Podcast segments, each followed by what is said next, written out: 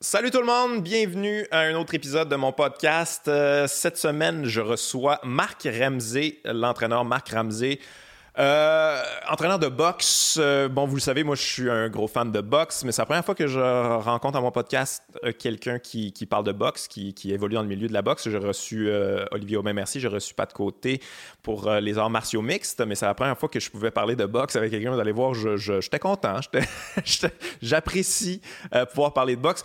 Écoute, je vais lancer des fleurs un peu à Marc parce qu'il n'est pas là, là en ce moment. J'en ai, lancé une couple pendant le, podcast, mais écoute, pour moi, c'est un énorme privilège de rencontrer Marc Ramsey parce que peut-être que vous le connaissez pas, mais pour moi, c'est le meilleur entraîneur de boxe au monde en ce moment. Là. Euh, bon, ça peut être débattable.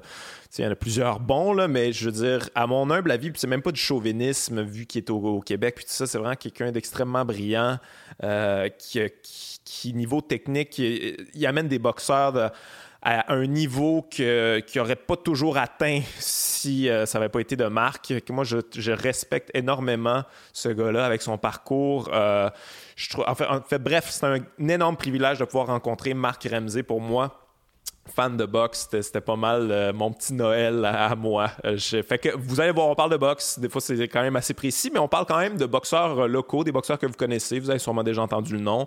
Et vous allez pouvoir voir les coulisses de tout ça. Et il a révélé une couple d'informations que j'étais pas au courant du tout. Fait que c'était vraiment, vraiment intéressant belle rencontre avec euh, Marc Ramsey. Euh, avant de commencer le podcast, euh, ben, je vous rappelle toujours, il y a mon Patreon. Si vous voulez vous abonner au Patreon, vous êtes bienvenus. c'est une belle petite communauté. C'est, ça coûte 2 pour l'audio par mois, 3 pour vidéo. Et oui, je vais vous annoncer aussi aux gens de Québec. Gens de Québec, petite annonce, je vais être à Québec le 20 novembre au Théâtre Petit Champlain et le lendemain, je suis à l'Impérial avec toute la gang du Docteur Mobilo Aquafest. Donc, euh, dans cette petite, petite période-là, je suis à Québec. Si vous voulez me voir autant solo qu'avec la gang, je fais même pas le même matériel. Fait que tu peux venir voir les deux si ça te tente. Et euh, c'est ça. Sinon, ben, si tu pas à Québec, je suis un petit peu partout au Québec euh, avec cette tournée-là. Donc, on s'en va écouter Marc Ramsey. C'est parti.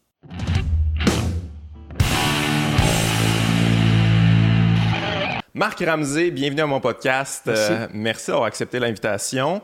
Euh, les gens, probablement savent, je suis un gros fan de boxe, mais en fait, tu es le premier, euh, premier euh, intervenant de boxe que je reçois. J'ai reçu Olivier Aubin Merci puis Pat Côté, qui sont plus dans le mixed martial art. Mais premier entraîneur, en fait, que je reçois. Puis c'est un honneur pour moi. Pour, pour moi, tu es un des meilleurs au monde. Je veux pas te lancer trop de fleurs, te mettre mal à l'aise, là, mais même que je dirais probablement dans le top 3 dans le monde là, en ce moment. En tout cas, j'en vais arrêter, je vais arrêter de te lancer les fleurs, mais on va faire ton parcours un peu parce que c'est ça qui est étrange. Je trouve qu'au Québec, on a un des meilleurs entraîneurs de boxe, puis les gens, ils te connaissent pas nécessairement, ils savent pas nécessairement ton parcours, euh, t'es qui, tu viens d'où, t'es né où. Euh, en fait, je suis né à Rouen-Noranda, en Abitibi-Témiscamingue. Ah, ouais, Et puis, euh, via le décès de mon père en bas âge, ma mère a déménagé pour se rapprocher de ses sœurs, de sa famille dans la région de Trois-Rivières. Alors, j'ai passé la majorité de mon adolescence dans la région de Trois-Rivières euh, avant de, m'établir à Montréal, justement pour des raisons de boxe. À cause de la boxe, OK. Mais as-tu commencé à, boxer à, Trois-Rivières? C'est là que tu as, commencé à t'intéresser à ça? Tout à fait. En fait, la première fois que je me suis présenté dans un gymnase de boxe, c'était pour un camp d'entraînement de hockey. Alors, c'était l'été, pour la mise en forme, je ne me trompe pas, c'était au niveau BAM-TAM. J'essayais de faire le, double lettre. OK. Tu hockey euh, sérieux, là? Ben, j'ai joué toute ma vie. C'est un sport que j'aime beaucoup encore aujourd'hui. Euh, mais là, j'essayais de passer du, C au, juste au 2C. Le, le switch n'était pas... Non, non, c'était pas, évident. le, talent n'était pas égal à l'amour que je portais au sport. Cool. C'est un peu comme Jean-Pascal. Je pense que Jean aussi a joué au hockey, puis à un moment donné, plus haut niveau. Très, très, oui. Jean a joué pour les sénateurs de Laval au niveau de Bantam ah, 2A. Okay, était très, ah, quand très même, bien, un, bon, un bon athlète de façon générale. Oui, oui, oui, non, c'est ça. Il y a euh, alors, je m'étais préparé pour une, euh, au niveau Bantam un été de temps là, pour une mise en forme, puis finalement, je suis jamais retourné au hockey. Jamais, OK. Ben, j'ai retourné, mais d'une façon... Euh, je suis retourné au niveau dans le C parce que je voulais consacrer du temps à la, boxe. Je voulais devenir un boxeur, puis... Euh, c'était quoi le gym de boxe à Trois-Rivières? En fait, c'était à Cap-la-Madeleine, qui est un petit peu en banlieue de Trois-Rivières. Euh, c'était le club de boxe Éclos, euh, qui n'existe plus aujourd'hui, mais qui était un très, très bon club de boxe à l'époque. Alors, je prenais l'autobus tous les jours, je me présentais là-bas et je, ah rêvais, je rêvais de ce sport. Qu'est-ce que tu as aimé de ça? C'est quand même une expérience. moi, les fois que je suis rentré dans un gym de boxe, je me suis entraîné un peu, là, puis ça, je ça sent fort, l'ambiance. Il y a quelque chose de, il y a quelque chose de très pas j'allais dire violent mais tu sais il y a quelque chose de particulier quand même. C'est vraiment une ambiance que aussitôt que tu rentres tu la comprends là, tu l'aimes ou tu l'aimes pas. Ça peut être suffocant un peu quand même là, tout à fait. Il y a beaucoup même je te dirais sans faire de la compétition il y a quelque chose de suffocant il y a quelque chose de très compétitif mais c'est compétitif à un niveau très cru. Ouais. Euh, c'est confrontation de deux individus. Il n'y a pas beaucoup d'aide il n'y a pas de gars sur le banc pour te c'est individuel. contrairement là, au hockey euh, que je pratiquais avant c'est vraiment une confrontation euh, seule où tu n'as pas de, de, ressources externes à part ton entraîneur un peu, mais une minute d'intervention. euh, et puis là, tu es, vraiment également à nu. Euh, autant au niveau, au niveau euh, visuel que même au niveau euh, confrontation, c'est tes qualités, tes défauts, tout est très visible, très, t'es dans la vitrine là, quand tu fais un combat ça, ouais, ouais, ouais. C'est vrai que dans beaucoup de sports, tu peux un peu, au hockey, là, à un moment donné, tu peux, hey, gars, je suis fatigué, là, je vais faire semblant, là, je vais faire semblant que je joue en ce moment, mais à la boxe, tu peux pas faire ça, là, non, quand un coup on point en face. Les pieds en boxe, on a tendance à payer le prix très rapidement. C'est, ouais, ouais, c'est fou, là, ça pardonne pas la boxe, mais fait que ça, surtout t'es rentré dans le gym, t'as fait comme, tu voulais devenir boxeur, dans le fond, c'est ça? Ben, tout à fait, j'aimais le sport, je suis tombé en amour, j'ai pratiqué pendant l'été au complet. Euh, par la suite, j'ai commencé à m'intéresser à tout ce qui se faisait au niveau professionnel également. Je regardais beaucoup de télévision américaine. Ce qui se faisait au Québec à l'époque, il y avait pas ouais, c'était quelle époque, ça? en fait, c'était l'époque peut-être d'Hilton, où ce que là, il n'y avait pas beaucoup de galons. Non, c'est un petit peu plus pas tard. Encore Wallet, non, pas encore Wallet. Euh, Matthew Hilton, dans le Matthew, temps de... il y avait peut-être un ou deux galas par année. Il y a eu l'arrivée d'Alain Bonamy à cette époque-là. OK, ouais, ouais, ouais. Euh, et par la suite, là, il y a eu le boom avec Eric Lucas, Stéphane Ouellette et Yvon Michel, bien sûr. Ouais, fait que, fait que toi, t'as boxé. T'as boxé amateur? J'ai boxé amateur. J'ai boxé pour une quinzaine de combats. OK. Euh, T'es-tu bon? Non, pas vraiment. non. non. Si j'avais été bon, j'aurais été probablement, j'aurais resté comme, euh, comme boxeur. T'étais quel genre de boxeur? Un boxeur euh, plus défensif, agressif? C'est vraiment drôle parce que je, rêvais d'être un, un, artiste du ring. Je rêvais d'être un grand styliste. J'avais vraiment pas la vitesse. Alors, je faisais des déplacements. J'essayais ah ouais, de jouer un Sugar Ray Leonard depuis... Mais aussitôt que je me faisais toucher, je devenais flat, qu'on appelle en anglais flat foot. Plus de mouvement. Et là, je swingais tu faisais ton cute, mais tu n'avais pas les qualités pas, Non, exact. J'aurais aimé être autre chose que mon corps me permettait d'être. OK, fait que t'as fait, as fait 15 combats, puis tu t'es dit, oh non, pro, euh, pas pour moi. Ou, euh? En fait, à, l'époque, j'étais déjà déménagé à Montréal. J'avais, ça a été clair rapidement dans ma tête que euh, je voulais me trouver une place dans ce milieu-là. C'était clair également que ça ne serait pas comme boxeur. alors, mais j'aimais tellement ça. Alors, l'idée de devenir entraîneur était, c'était vite chez moi. Ah ouais? Euh, je te dirais même à, l'entour de 17-18 ans, c'était déjà réglé. Je savais que c'était plus ça que j'allais faire. Et puis, dans ma tête, je m'étais dit, tant qu'à faire ça, il faut que j'aie la meilleure formation possible. Il n'y a pas vraiment de formation autre que les formations qu'on appelait à l'époque de programme national de certification des entraîneurs, que l'on monte un peu la science ah de l'entraînement. Mais le métier comme tel, l'entraîneur, tu l'apprends vraiment sur le tas. En étant là, en posant les questions. Exact, un peu comme les vieux métiers de la construction.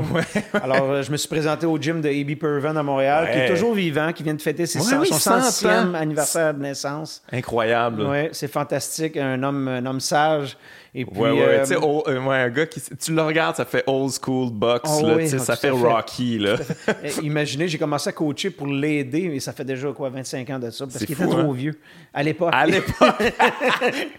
Mais il est encore là, il est encore dans, je, sais pas s'il est encore dans le gym, là. Moi, euh, je, m'entraînais un peu à un moment donné au gym de Interbox, à l'époque, Stéphane Larouche, puis il était là, là. il était là tous les jours, puis il aime ça, là. Oh, oui, mais c'est ça qui le tient en vie, je pense. C'est ça son secret. C'est ça le secret de sa longévité ce qu'il aime, oui, tout à fait. Fait que c'est, tu l'as assisté dans le fond, c'est ça? Oui, mais en fait, euh, je me suis présenté comme boxeur. Je me suis inscrit comme boxeur parce que c'était quand même un cercle assez fermé. C'était pas évident d'approcher ces gens-là. À l'époque, il y avait, dans ce gymnase-là, il y avait seulement que Stéphane Ouellette, Éric Lucas, Jean-François Bergeron, Yvon Michel et A.B. Pervin.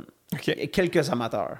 Alors, euh, je voulais, je voulais un peu me faufiler là-dedans et je l'ai fait en, en m'inscrivant comme boxeur amateur. J'ai fait quelques combats. Euh, je me rappelle avoir livré mon dernier combat amateur le soir où Antonin Desqueries a fait son premier ah ouais, chez les amateurs. c'est quand même. Je l'ai assisté dans son premier combat. Je suis allé mettre mes bandages et je suis allé faire la finale, donc j'ai perdu encore une fois. et je me rappelle à une certaine époque, Ebi m'a dit Écoute, j'ai besoin d'aide dans le gymnase, je, vis. Alors, euh, peut-être que tu pourrais me donner un coup de main. Je l'ai fait un petit bout de temps. J'ai continué à faire un combat ou deux. Euh, je mettais des fois les gants avec, avec justement avec Antonin, avec Jean-Pascal à cette époque-là. Euh, par la suite, j'ai décidé d'arrêter ça sur les conseils. Déby me dit Tu ah ouais, c'est lui, C'est lui qui t'a dit Garde, je t'ai vu aller, tu veux-tu m'aider Tu vas être un bon entraîneur. Bon... Oublie, oublie la boxe. Mais il y a souvent ça dans les entraîneurs quand même, des boxeurs qui, euh, qui voulaient beaucoup, mais qui n'avaient pas nécessairement euh, les, les, les, qualités athlétiques, parce que malheureusement, des fois, ça prend ça. Là, c'est, c'est, la triste réalité, c'est qu'à un moment donné, ça prend aussi les... On essaie de faire une course de Formule 1 avec une Lada, là, ça marche pas. mais je pense que ça force le niveau de compréhension du sport. Ouais. Le fait que tu n'es pas très talentueux, ça te pousse à être imaginatif, à avoir une bonne compréhension, sinon tu suis pas. Mais ouais, mais c'est vrai aussi que souvent les, les, euh, les boxeurs extrêmement talentueux, athlétiques, puis tout ça, ont aucune idée comment donner des conseils. J'ai écouté un podcast récemment avec Terence Crawford qui donnait des conseils aux jeunes, puis il disait ça le frustrait tellement quand il faisait pas ce qu'il disait. Mais c'est pour toi, c'est trop facile. Tu lui, toi, je vais le faire, puis tu le fais. Mais c'est plus tough que ça pour la plupart des boxeurs. Là. Il avait aucune idée, ça le frustrait trop. Tu comprends pas pourquoi les gens sont pas aussi bons que lui. Mais Voyons, c'est facile. Gretzky était pourri comme coach aussi. C'est vraiment. Mais c'est vrai, t'as raison. Ça prend un je peu. Pense euh, que, je pense il y a vraiment une connotation où on est forcé mentalement d'avoir de, de, un avantage sur la compréhension, sur l'analyse de la game. Les bases. Et non pas justement le talent pur. Ouais, ouais, ouais. Tu peux pas vraiment baser sur le talent pur quand tu entraînes ben, un. Tu pas, surtout en boxe, tu peux te faire faire mal rapidement. Ouais, ouais, ouais, exactement. Fait que, fait que toi, tu as commencé à l'aider. Est-ce que tu. Est-ce qu'il te refilé des boxeurs ou c'était juste, garde, aide-moi avec les boxeurs que j'ai? Oui, au départ, je l'aidais, je l'assistais vraiment dans le coin. Euh, à toutes les fins de semaine, on avait des petits galas amateurs. J'ai commencé à, à lui donner un coup de main avec ses propres boxeurs à lui. Euh, bien sûr, du coin de l'œil, euh, jamais j'intervenais à cette époque-là, mais du coin de l'œil, je regardais beaucoup ce que Yvon Michel faisait avec, euh, avec Éric Lucas, avec Stéphane Ouellette, avec Jean-François Bergeron. Par la suite, Stéphane Larouche s'est joint à ce gymnase. Yvon, il les entraînait. oui, c'était l'entraîneur. Oui, à cette okay, je savais pas que c'était. Et par la suite, quelques années plus tard, Stéphane Larouche était engagé comme entraîneur. j'ai également observé beaucoup d'extérieur ce que lui faisait. Et j'ai eu la chance à une certaine époque d'avoir Sylvain Gagnon, qui est un entraîneur de boxe amateur de Montréal, qui avait peut-être la plus grosse équipe au Québec à l'époque. Il est déménagé au Centre-Claude Robillard avec peut-être 20 boxeurs de compétition de très haut niveau. Et lui m'a donné beaucoup de mandats avec euh, des jeunes boxeurs qui étaient à l'époque Jean-Pascal et Antonin Desquery. Quand même. Oui, mais là, j'ai eu la chance de travailler avec des gros canons rapidement. Ben oui, quand même. Euh, c'est un peu étrange qu'ils donnent tout de suite des, des, gros talents comme ça. Est-ce qu'il avait pas repéré le talent de ces gens-là ou il était comme. Ouais, oui, c'était assez clair, mais je pense qu'à l'époque, il y avait déjà chez les seniors des gros dossiers à s'occuper, des gars qui étaient là, très près de l'équipe nationale olympique. Alors, euh, C'était qui qui entraînait eux autres? Ben, en fait, le frère de Jean, qui était Nicholson Poulard, Nicolas oui, qui est maintenant un officiel euh, de la régie ici au Québec. Euh, c'était des très, très bons boxeurs. Stéphane Desormiers, qui est un peu la oui, coqueluche. Oui, oui, je me rappelle. Il y avait beaucoup d'espoir, finalement. Ça, ça pas, à cette époque-là. Alors, c'était pas mal les dossiers prioritaires de Sylvain Gagnon. Et lui, il me laissait beaucoup plus les juniors. Alors, j'ai travaillé rapidement avec des gars qui étaient très performants. Je me suis retrouvé au niveau canadien. Euh, chez les juniors et par la suite, là, j'ai suivi chez les seniors quand on a fait. fait commencer avec Jean-Pascal, quand même, c'est quand même quelque chose. Ben, je, te dirais que ça faisait peut-être deux ans que je développais aussi. J'avais un boxeur à l'époque qui s'appelait Dominique euh, Lompré, qui était, qui était également champion canadien amateur. Alors, je, n'avais deux, trois. Grégory Michel, j'avais des bons boxeurs au niveau mhm. provincial, mais pas des gars qui atteignaient le niveau national. Et là, effectivement, j'ai eu vraiment une opportunité. Est-ce que tu le voyais, ça? Tu sais, quand, quand tu entraînais Jean-Pascal, est-ce que tu faisais comme, OK, toi, ouais toi, il y a des chances qu'on se rende jusqu'au ben, bout. Les deux, lui et Antonin Descaries, on voyait qu'il y avait quelque chose de particulier, mm-hmm. mais je comprenais pas l'ampleur du talent parce que j'étais relativement nouveau comme entraîneur, puis ma mesure de qu'est-ce qui était vraiment bon, exceptionnel, euh, était pas était pas forgée, était pas faite à cette époque-là. Alors, je savais que j'avais des bons athlètes dans les mains, mais pas, pas peut-être du. J'imagine que tu le mesures bien maintenant. C'est quoi la différence? C'est quoi le step entre être un contender puis être un champion? Tu dois en avoir un en gros quand même. C'est-tu facile à, cerner? Mais pas, doit pas être facile, là, mais c'est-tu cernable, ça? Est-ce que tu le vois? Est-ce que c'est dans les, dans les, habitudes de, discipline, dans le gym, dans les qualités athlétiques? Dans... Je dirais la première chose, c'est la qualité athlétique. Au départ. Au départ. Parce que c'est un peu une pyramide que maintenant on vire à l'envers où ce que, au départ, le talent est très, très important à la fin, quand tu, viens au, je te dirais, dans le top 10 mondial amateur au niveau international, où c'est très difficile de compétitionner, c'est peut-être même plus dur que chez les professionnels. Ah ouais? c'est très. On, ne te demande pas contre qui tu veux te battre. C'est le champion russe. Là, au tirage au sort, c'est le cubain. Puis euh, c'est samedi. On te demande pas c'est quand ça te tente. Puis euh, alors, c'est très difficile. Et puis, euh, je, te, je te dirais que rendu dans le top 10 mondial, c'est peut-être pas euh, tant le, ah, maintenant on vire ça de bord. C'est, tout le monde est talentueux. Ouais. Il y a eu un effet là, entonnoir. Tout le monde est rendu bon. C'est qui là-dedans qui se démarque par la discipline, par la persévérance, par l'éthique de travail? Alors c'est là, maintenant on change tout ça. Là. Ouais, ouais, dans le groupe des bons, qui, qui fait les petits détails qui font que tu peux te retrouver justement dans les meilleurs mondiales. Mais je reviens un peu à la boxe amateur parce que ça, ça, m'intéresse quand même. C'est un univers que je connais vraiment moins. Puis j'ai l'impression que euh, ça change beaucoup. Là, là ils enlèvent les, euh, les headgear là, maintenant là, pour les prochains Jeux Olympiques, je pense. Ça a été fait pour les derniers. Ok, pour les derniers. Ok, mais qu'est-ce que tu as pensé de ça? Qu'est-ce que tu penses de ça Je suis pas vraiment d'accord. Ben oui, mais c'est quoi, c'est, quoi l'idée de ça en fait? À une certaine époque, l'association internationale voulait euh, beaucoup sont un peu tannés, je pense, de perdre des boxeurs professionnels. Ils développent des boxeurs amateurs pendant un X nombre d'années.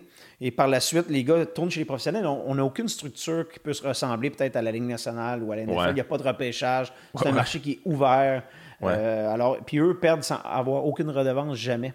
Et ils ont voulu faire un système qui est un peu basé sur la FIFA où ils vont signer des boxeurs chez les amateurs. On t'amène jusqu'aux Jeux Olympiques. On va te faire faire un contrat il y avait même une ligue professionnelle qui a été essayée pendant quelques années.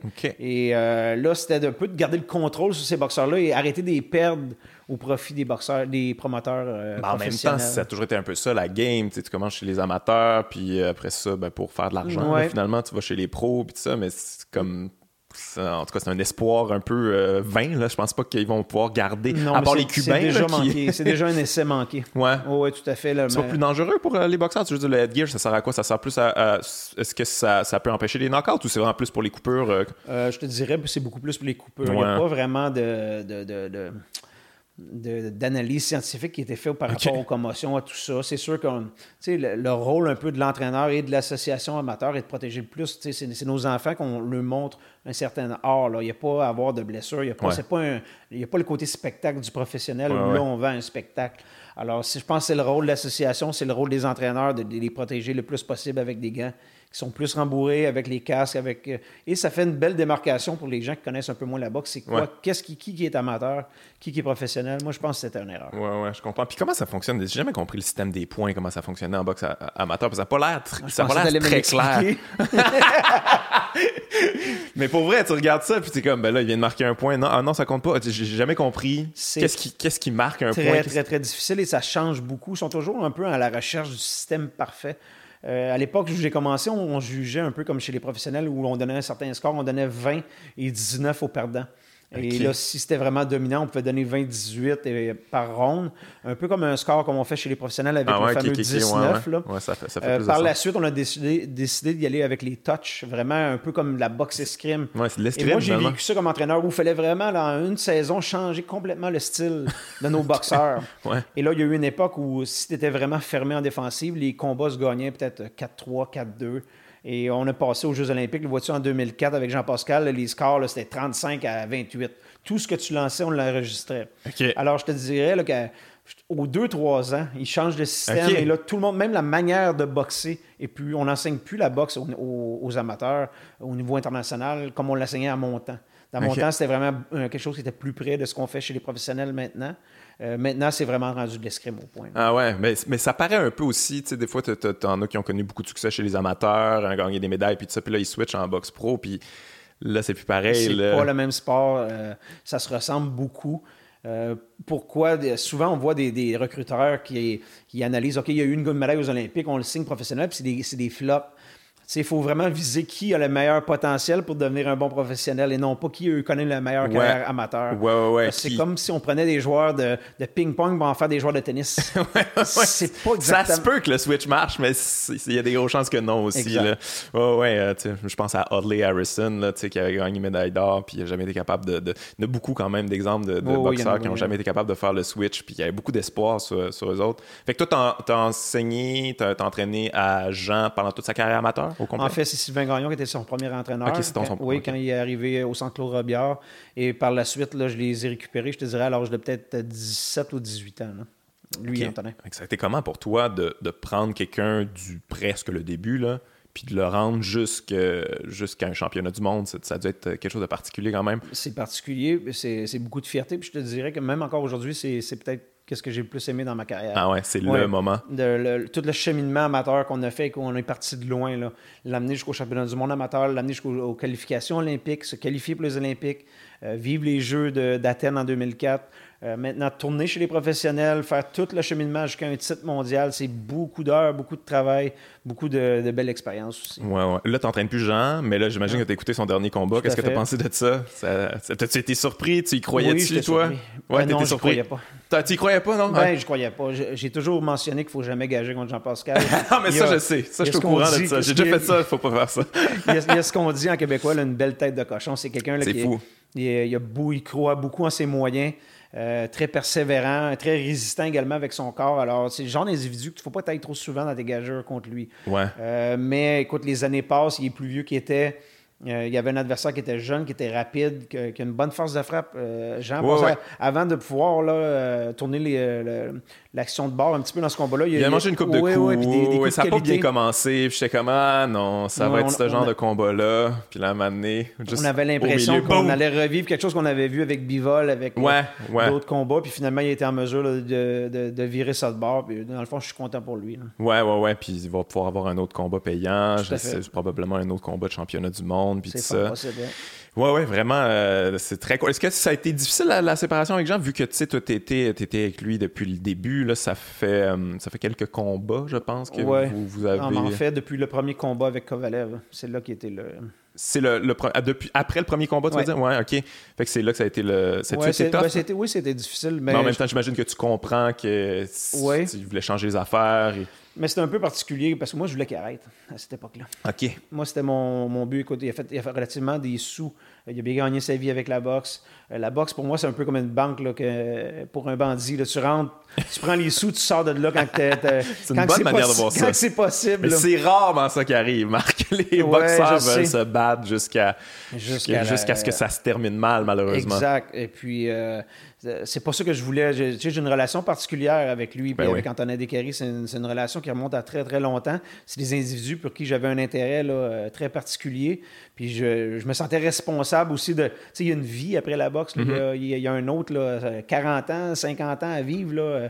Il faut être dans des mesures, il faut être dans une, santé qui a de l'allure. Et puis je me sentais responsable des sorties de là. J'avais l'impression qu'il avait fait assez de sous euh, pour se retirer à cette époque-là. Lui, il avait envie encore de faire les choses et de la manière qu'il voulait les faire à l'époque, euh, j'étais plus ou moins euh, d'accord. Il est comme disparu du gym après la défaite. Ah il est revenu me voir comme au début novembre, me disant qu'il avait signé une entente pour faire un combat revanche. Je n'étais pas du tout d'accord pour qu'on opère aussi rapidement, puis sans avoir vraiment mis le, doigt sur quelques éléments qui allaient nous permettre de, de, faire une performance qui était différente. Et puis, euh, lui était plus ou moins d'accord avec aussi mon. Euh, il sentait que j'étais un peu sur le, pied sur le break. puis pour lui, c'était peut-être un, peu un signe un peu de, non-confiance. Je ne sais pas comment il l'a perçu. Probablement, en fait. Là. Mais, mais ça devait être difficile, justement, d'entraîner un gars comme Jean-Pascal, parce que c'est un gars qui est c'est énormément courageux, beaucoup de gars qui aiment les défis, les gros défis, les plus gros défis en fait. Il veut tout le temps les plus gros défis. Ça doit être tough à un moment donné en tant qu'entraîneur parce que, tu sais, je me posais la question quand tu sais, c'est sûr que des fois tu reçois des, des propositions de, d'adversaires puis tu fais comme, lui, euh, c'est pas, c'est pas lui que j'ai envie d'affronter. Tu sais, comment qu'on va trouver le moyen, ça va être tough, tu sais. C'est toujours, c'est toujours où que c'est, c'est dans la carrière, c'est proposé. Ouais. Tu sais, on a pris Carl Froch pour pas une bourse exceptionnelle euh, pour une première tentative de championnat du monde à 168 qui était un combat, c'était une guerre ah, mondiale. C'était incroyable. C'est le genre de combat que tu, tu, laisses, tu laisses un petit peu de toi-même dans ces combats-là. c'est des gros combats de boxe. Et puis, mais à l'époque, c'était le timing était bon, le Jean était, était frais, était, il y avait une bonne disposition, le mental, le physique, euh, pour challenger ce genre de, combat-là. Euh, je te dirais que quand tu vas un petit peu plus loin dans la carrière, là, tu commences justement à penser à l'après-carrière, puis tu veux protéger ton athlète le plus ouais, Ouais, ouais, Ouais, puis Jean allait pas arrêter. Là, non, non, non, Jean, il est. mais ça, ça me fait capoter parce que tu sais, le combat revanche, justement, Kovalev, ça s'est pas bien passé. Là, ça a été extrêmement difficile, mais Jean a continué. Puis euh, c'est quelqu'un qui, encore, tu sais, je veux dire, affronter Bivol, là, rendu au stade de sa carrière, c'est toute une machine. Puis euh, aller. Euh, chez Marcus Brown, puis il a créé la surprise. C'est du gambling, là. Ouais, ouais, c'est du gros gambling, mais en même temps, on vit dans une période un peu particulière, la boxe, là, parce que ça a toujours été comme quand même ça. Il y a eu beaucoup d'histoires, mais là, il y a eu, il y a eu Dadachev là, qui, qui est mhm. décédé. Il y en a eu un autre, je pense, la même semaine, qui est décédé. Je me rappelle à l'époque, Pritchard Colon. Euh, un autre poids lourd là, qui, qui, qui est légume maintenant. Est-ce que ça semble. Il y a Adonis, en fait. Là, Je ne sais pas pourquoi j'ai oublié Adonis Stevenson. Est-ce que, est que, ça t'a ébranlé, ça, l'histoire d'Adonis Stevenson? Ça nous ébranle tout le temps. Ouais. On ne veut pas en arriver. On essaie même de ne pas y penser. On essaie de. On le sait tous que c'est, euh, que c'est présent, que c'est des possibilités qui sont présentes. Euh, mais en même temps, c'est, c'est un peu notre métier de faire en sorte que ces choses-là arrivent pas. Ouais. C'est pas euh, infaillible. Euh, c'est quelque chose qui peut se produire, mais euh, écoute, c'est jamais plaisant, c'est sûr. Mais ouais, c'est ça, parce que tu sais, Dadachev, on, a vu l'image de Buddy McGirt dans son coin, qui est comme on arrête ça, puis il a arrêté finalement le combat, mais c'était trop tard. Mais tu sais, je veux dire, tu peux pas vraiment savoir non plus. Puis, tu sais, je, pense à Adonis, euh, on fait pas savoir ça. Il y a-tu des, y a des raisons à ça? Non, mais c'est ça, il faut faire attention parce que, premièrement, il y a des constitutions physiques qui sont pas, qui, qui vont te prédisposer à avoir des accidents comme ça. Moi, j'ai eu la chance de rencontrer, je me rappelle, à l'ouverture du groupe Interbox, euh, j'ai eu la chance de serrer la pince à Jack, Jake LaMotta, qui était ah déjà à l'époque 80, 80 quelques années. J'ai jamais vu quelqu'un d'aussi lucide de ma vie. Et puis, si tu regardes dans toute l'histoire de la boxe, il n'y a jamais personne qui a fait autant de guerre que lui. Il y a ah ouais, non, c'est incroyable. Il y a six combats contre Sugar Ray euh, Robinson. euh, oubliez la carrière de Gatti, c'est Gatti exponentiel 4. Là. ça n'a rien à voir. Alors, puis ce monsieur-là. pas un défensif non plus. Toute son idée était là, son regard était vif comme il y avait une flamme encore ah, quand il parlait de boxe. Il était très allumé. Alors, d'un individu à l'autre, il y a des, petits, j'ai connu des petits boxeurs amateurs qui n'ont jamais fait de carrière professionnelle qui, étaient maganés. Alors, il y a des prédispositions pour ça. Il y a également comment que les gens sont entourés, comment que les. Euh, maintenant, on développe beaucoup mieux les entraîneurs à percevoir, à voir ces choses-là. À voir les petits détails de coordination, de, ah beaucoup plus d'intervenants au niveau là, euh, justement des commotions et tout ça. Alors, on, on est beaucoup plus aiguisé qu'on l'était il y a quelques années. Toi, est-ce que tu as, sûrement réfléchi à ça? Est-ce que ça te rajoute un peu de pression d'arrêter les combats plus tôt? Si ça va pas bien, t'es-tu dans. dans... As-tu un minding différent depuis toutes ces histoires-là ou tu essaies de pas penser à ça puis de juste faire ta job comme tu la faisais avant? En fait, une espèce de code où tu es dans un combat, tu vois que d'une façon technique, tu peux pas battre le gars. D'une façon, euh, disons que j'ai un boxeur qui n'a pas un punch. Je vais te donner un exemple. Un, David Lemieux, je peux toujours lui laisser une chance un petit peu plus. Parce que David est capable de virer un, combat de barre d'un coup de poing. Alors, je vais lui donner un petit peu plus de corde. Un gars où, que, je sais pas, qui n'est pas un connard, qu'on ne domine pas d'un point de vue euh, technique, puis là, maintenant, t'as beau regarder ça de tous les angles, il n'y a pas de manière. T'as rayé le plan A, le plan B, le plan C, puis t'es comme bon. Ça donne absolument rien de continuer. Il faut pas attendre le carnage ou une dominance trop, euh, trop euh, évidente pour arrêter ça. Maintenant, il y a une. OK, c'est assez, là, on n'y arrivera pas, puis c'est tout. Puis, tu sais, que les boxeurs soient fâchés ou pas, ça, faut que tu en prennes la responsabilité. Ouais, ouais, ouais. Euh, j'ai envie de parler de. Bon, on a parlé un peu de Jean-Pascal, tu l'entraînes plus, mais euh, bon, ça a été après le premier combat contre Kovalev. Kovalev, c'est un gars que tu commences à connaître aussi. tu l'as affronté. Des titanées, lui? Des titanées d'affronter Kovalev? C'est quelqu'un qui est. Tu sais, parce qu'à l'époque, euh, quand vous aviez affronté Kovalev avec Jean-Pascal, c'était le monstre, là, qui avait aucune faille, tu sais. Tout à fait. Puis là, après ça, bon, il y a eu, euh, il y a eu Andre Ward qui l'a un peu exposé au corps. Est-ce que c'est quelque chose que tu avais vu à l'époque, qu'au corps, il était susceptible? Ben, en fait, ils, ont démontré. C'est toujours ce qu'on fait. Hein? C'est pas, pas, sorcier. Euh, quand on voit quelqu'un qui échoue dans un certain aspect de la boxe, alors là, on étudie qu'est-ce qui a fait euh, défaut dans ce combat-là et Andre Ward a exposé. Euh, certaines choses de Kovalev, dont sa difficulté à boxer à, haut, à haute intensité dans les deuxièmes parties de combat. Et le, premier combat vous allez pouvoir, genre avec Eledar Alvarez, la stratégie était basée sur le deuxième combat de, de Ward, où c'est de 1 à 6, de 1 à 5, il faut faire faire le moins. Il faut faire attention. Oui, il ne faut pas se faire faire de dégâts le moins possible. Essayer de rester dans le score le plus serré parce qu'il est possible que notre plan là, du knockout ne marche pas, qu'on se ramasse avec une décision. Il faut, faut être compétitif à ce niveau-là, mais de l'attaquer beaucoup plus sérieusement de 6 à 12 que de 1 à 5. Et son ratio de knockout est, chute ah de, façon dramatique après 5 euh, rounds. Et c'est pas quelque chose qui a changé. On a pu le voir lors de son dernier combat. Encore une fois, il s'est fait faire mal au huitième round. Euh, mais tu sais, le, le penser euh, le pratiquer, mais le vivre, le son combat, c'est autre chose parce qu'il cogne vraiment dur, il boxe très bien. Ouais, puis, mais c'est ça, il a l'air d'avoir de la misère sur le back foot aussi, il a de faire, faire de la pression. Courte euh... distance, beaucoup plus compliqué pour lui qu'à que, longue distance également. Ouais, ouais, ouais, c'est un dominant et non, euh, il aime pas se faire dominer. Non, là. du, il, tout, du tout, du tout. Devient, euh, Et quand il commence à souffrir, c'est un aspect de la boxe qu'il aime moins. Ouais. il n'est pas habitué à ça, il deal très mal avec ça. C'est un bully, c'est carrément un bully, ce gars-là. Fait, ah, fait que le, la stratégie du premier combat contre Alvarez, c'était le KO carrément. Visier le KO? Ben, euh, pas nécessairement le KO. S'il arrive, il arrive. Mais c'était beaucoup de déplacements. Un peu comme Ward avait fait dans les, dans les premiers rounds. Euh, le bon jab des leaders, s'assurer de gagner un round ou deux, là, minimum là, dans, les, dans les six premiers. Il ne fallait pas avoir quand même une trop grande écart. Et à partir du 6 ou septième ronde, quand on allait voir que le, régime allait baisser, et le boxeur le sent, tu peux lui demander au boxeur dans le coin, est-ce que tu sens que les, coups sont moins dangereux qu'il y a quelques rondes, puis il va te répondre. Ah là, tu peux envoyer ton boxeur, mettre la pression. Le KO, est-ce que ça, ce que ça t'a surpris? Parce que c'est quand même... Tu sais, Leder n'était pas n'est pas connu pour avoir un punch retentissant. Là, c'est, c'est plus rare que ça arrive. Puis ça a mhm. été tout un KO, KO percutant. Là. Ouais. En fait, on l'a pratiqué. Ah sérieusement, on a pratiqué tout ça. Le choix du coup de poing, ah quand on allait l'attaquer, tout ça a été vraiment. Mais il y a beaucoup de fois qu'on fait des camps d'entraînement. C'est comme on fait des pièces de théâtre qui sont manquées. on pratique, on pratique. Et finalement, ça arrive pas. Ça peut arriver ou ça arrive près de la cible, mais pas exactement ce qu'on avait. Ce soir-là, ça s'est vraiment bien passé. Ça s'est passé comme on a pratiqué pendant huit semaines, mais c'est pas toujours le cas. Et là, c'est sûr que tu as espoir là-dedans. Euh, Kovalev est favori. Tu as, toujours ça dans ton subconscient où on, on, essaie de faire un upset. Là, nous, on n'essaie pas de juste défendre une position. Alors, euh, on l'a attaqué. Ça s'est passé comme on avait planifié. Euh, pas surpris, mais très content. Ce feeling-là en tant qu'entraîneur, quand il sait exactement ce que tu avais prévu. Fantastique ce soir-là. Sérieusement, c'est peut-être la soirée la plus euh, par le travail qu'on a fait puis l'exécution qui était faite, le plus satisfaisant que j'ai jamais eu. Ah ouais? Tu te sentais au sommet de ton art en tant qu'entraîneur, puis tu étais en communion avec ton boxeur. Puis l'exécution du boxeur, puis aussi, qu'il faut connaître aussi la vie d'Elédor Alvarez, qui est une vie très, très difficile. Ben oui, parlons-en un peu. Euh, tu vois, comment, que. C'est euh, Jim à l'époque, en fait, qui t'avait donné ce boxeur-là? Non, c'est le contraire. Ah, c'est le contraire. c'est toi qui avais été chercher ces, ces deux gars-là. Oui, tout à fait.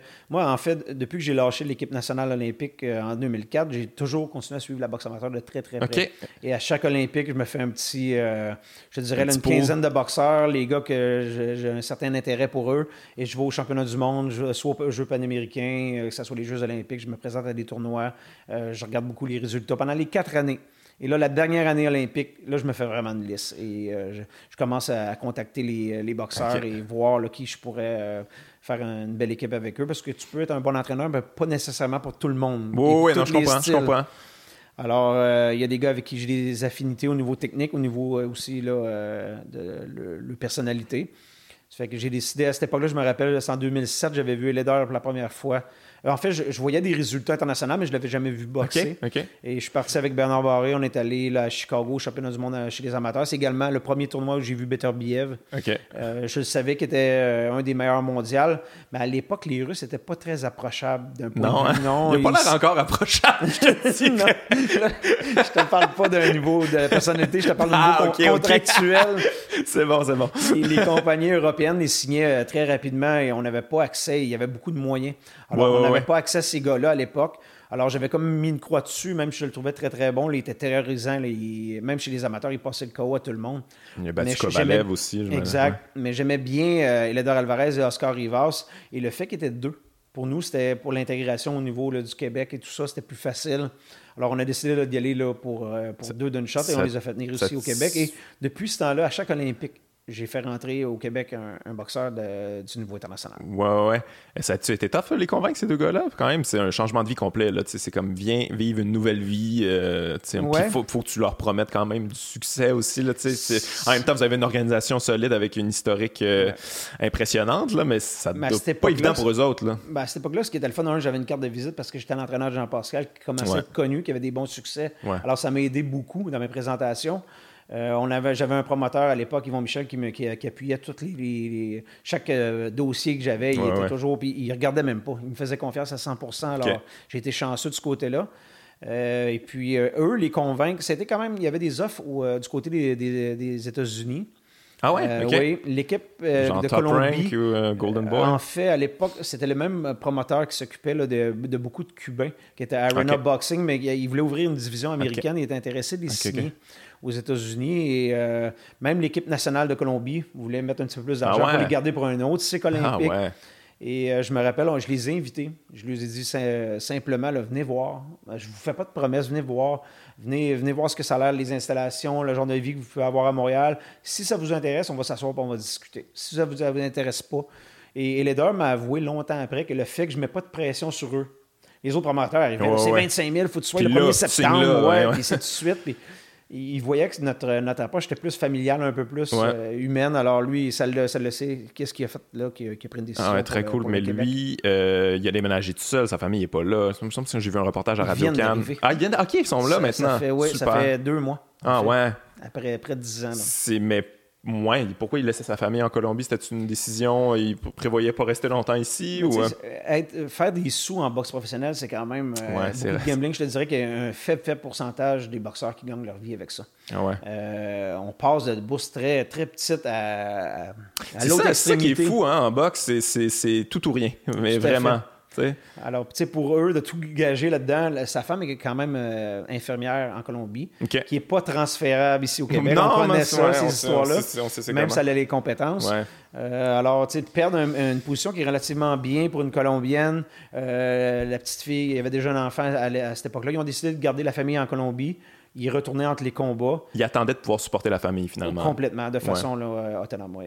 Parlons justement euh, du deuxième combat contre Kovalev, qui là, ça s'est pas passé. Comme euh, qu'est-ce qui s'est passé en fait? Ça, c'est ma question parce que ben, c'est.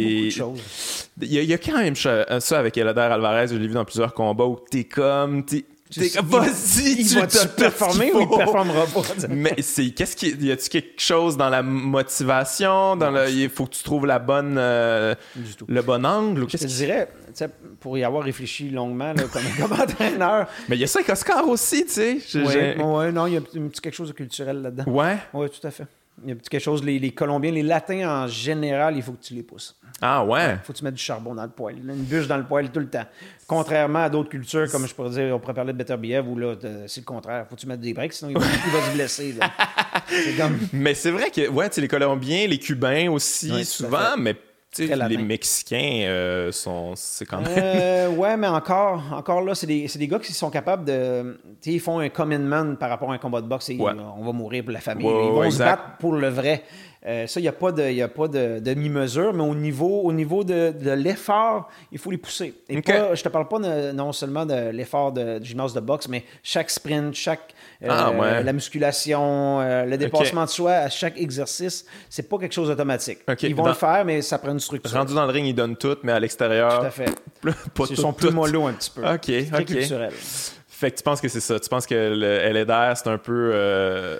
Parce qu'en même temps, je veux dire, il, comprend les situations, il comprend qu'il est en championnat du monde, il comprend que là, ça se passe, puis il comprend que tous les outils pour y arriver, sais puis entre les, entre, les, entre les rounds, tu y dis, on t'a vu, tu y disais. Oh oui, solidement. mais ça, doit être, ça doit être frustrant en tant qu'entraîneur, parce que ça, c'est le moment où tu, tu, peux plus faire autre chose que de, donner tes directives. Là, Tout à fait. Puis tu peux pas les donner, encore une fois, même pour l'entraîneur, je peux pas parler à Alvarez comme je parle à Jean-Pascal ou comme ben je parlais à Beterbiev. Si je parle à Beterbiev, comme je parlais à Leder lors de son dernier combat, il va se lever puis il va probablement essayer de monarquer. c'est sérieusement. Je te crois. c'est pas le, il n'y a pas besoin de ce, de ce côté-là motivateur, là, aussi que j'essaie d'aller chercher. puis, tu sais, Leder, j'y parle, il faut qu'il nourrisse sa famille. Je, vais chercher un niveau émotif là, qui est complètement. Euh, euh, tu sais, qui n'est pas technique, qui n'est pas tactique. C'est vraiment juste émotif. Beterbiev, tu as intérêt à rester vraiment du côté tactique, technique. Tout à fait. Euh, mais le soir du combat, c'était particulier. Le soir du combat avec Eledor, la première chose, il faut que les gens comprennent, si on aurait mis les résultats du deuxième combat la première fois, tout le monde aurait dit c'est fantastique. Les gens ont oublié qu'on affrontait Sergei Kovalev, qui l'a prouvé encore récemment, qui est un excellent Encore, ça, ouais, ouais, Il a fait quelques motivations avec un bon entraîneur qui est euh, James McGirt. Ouais. Euh, il y a aussi, on ne cherche jamais des excuses comme, euh, comme coach, comme athlète, mais Leder a eu ce qu'on appelle un claquage au niveau de la jambe dans les dernières semaines du Canada okay. C'était pas majeur, mais juste assez pour l'emmerder.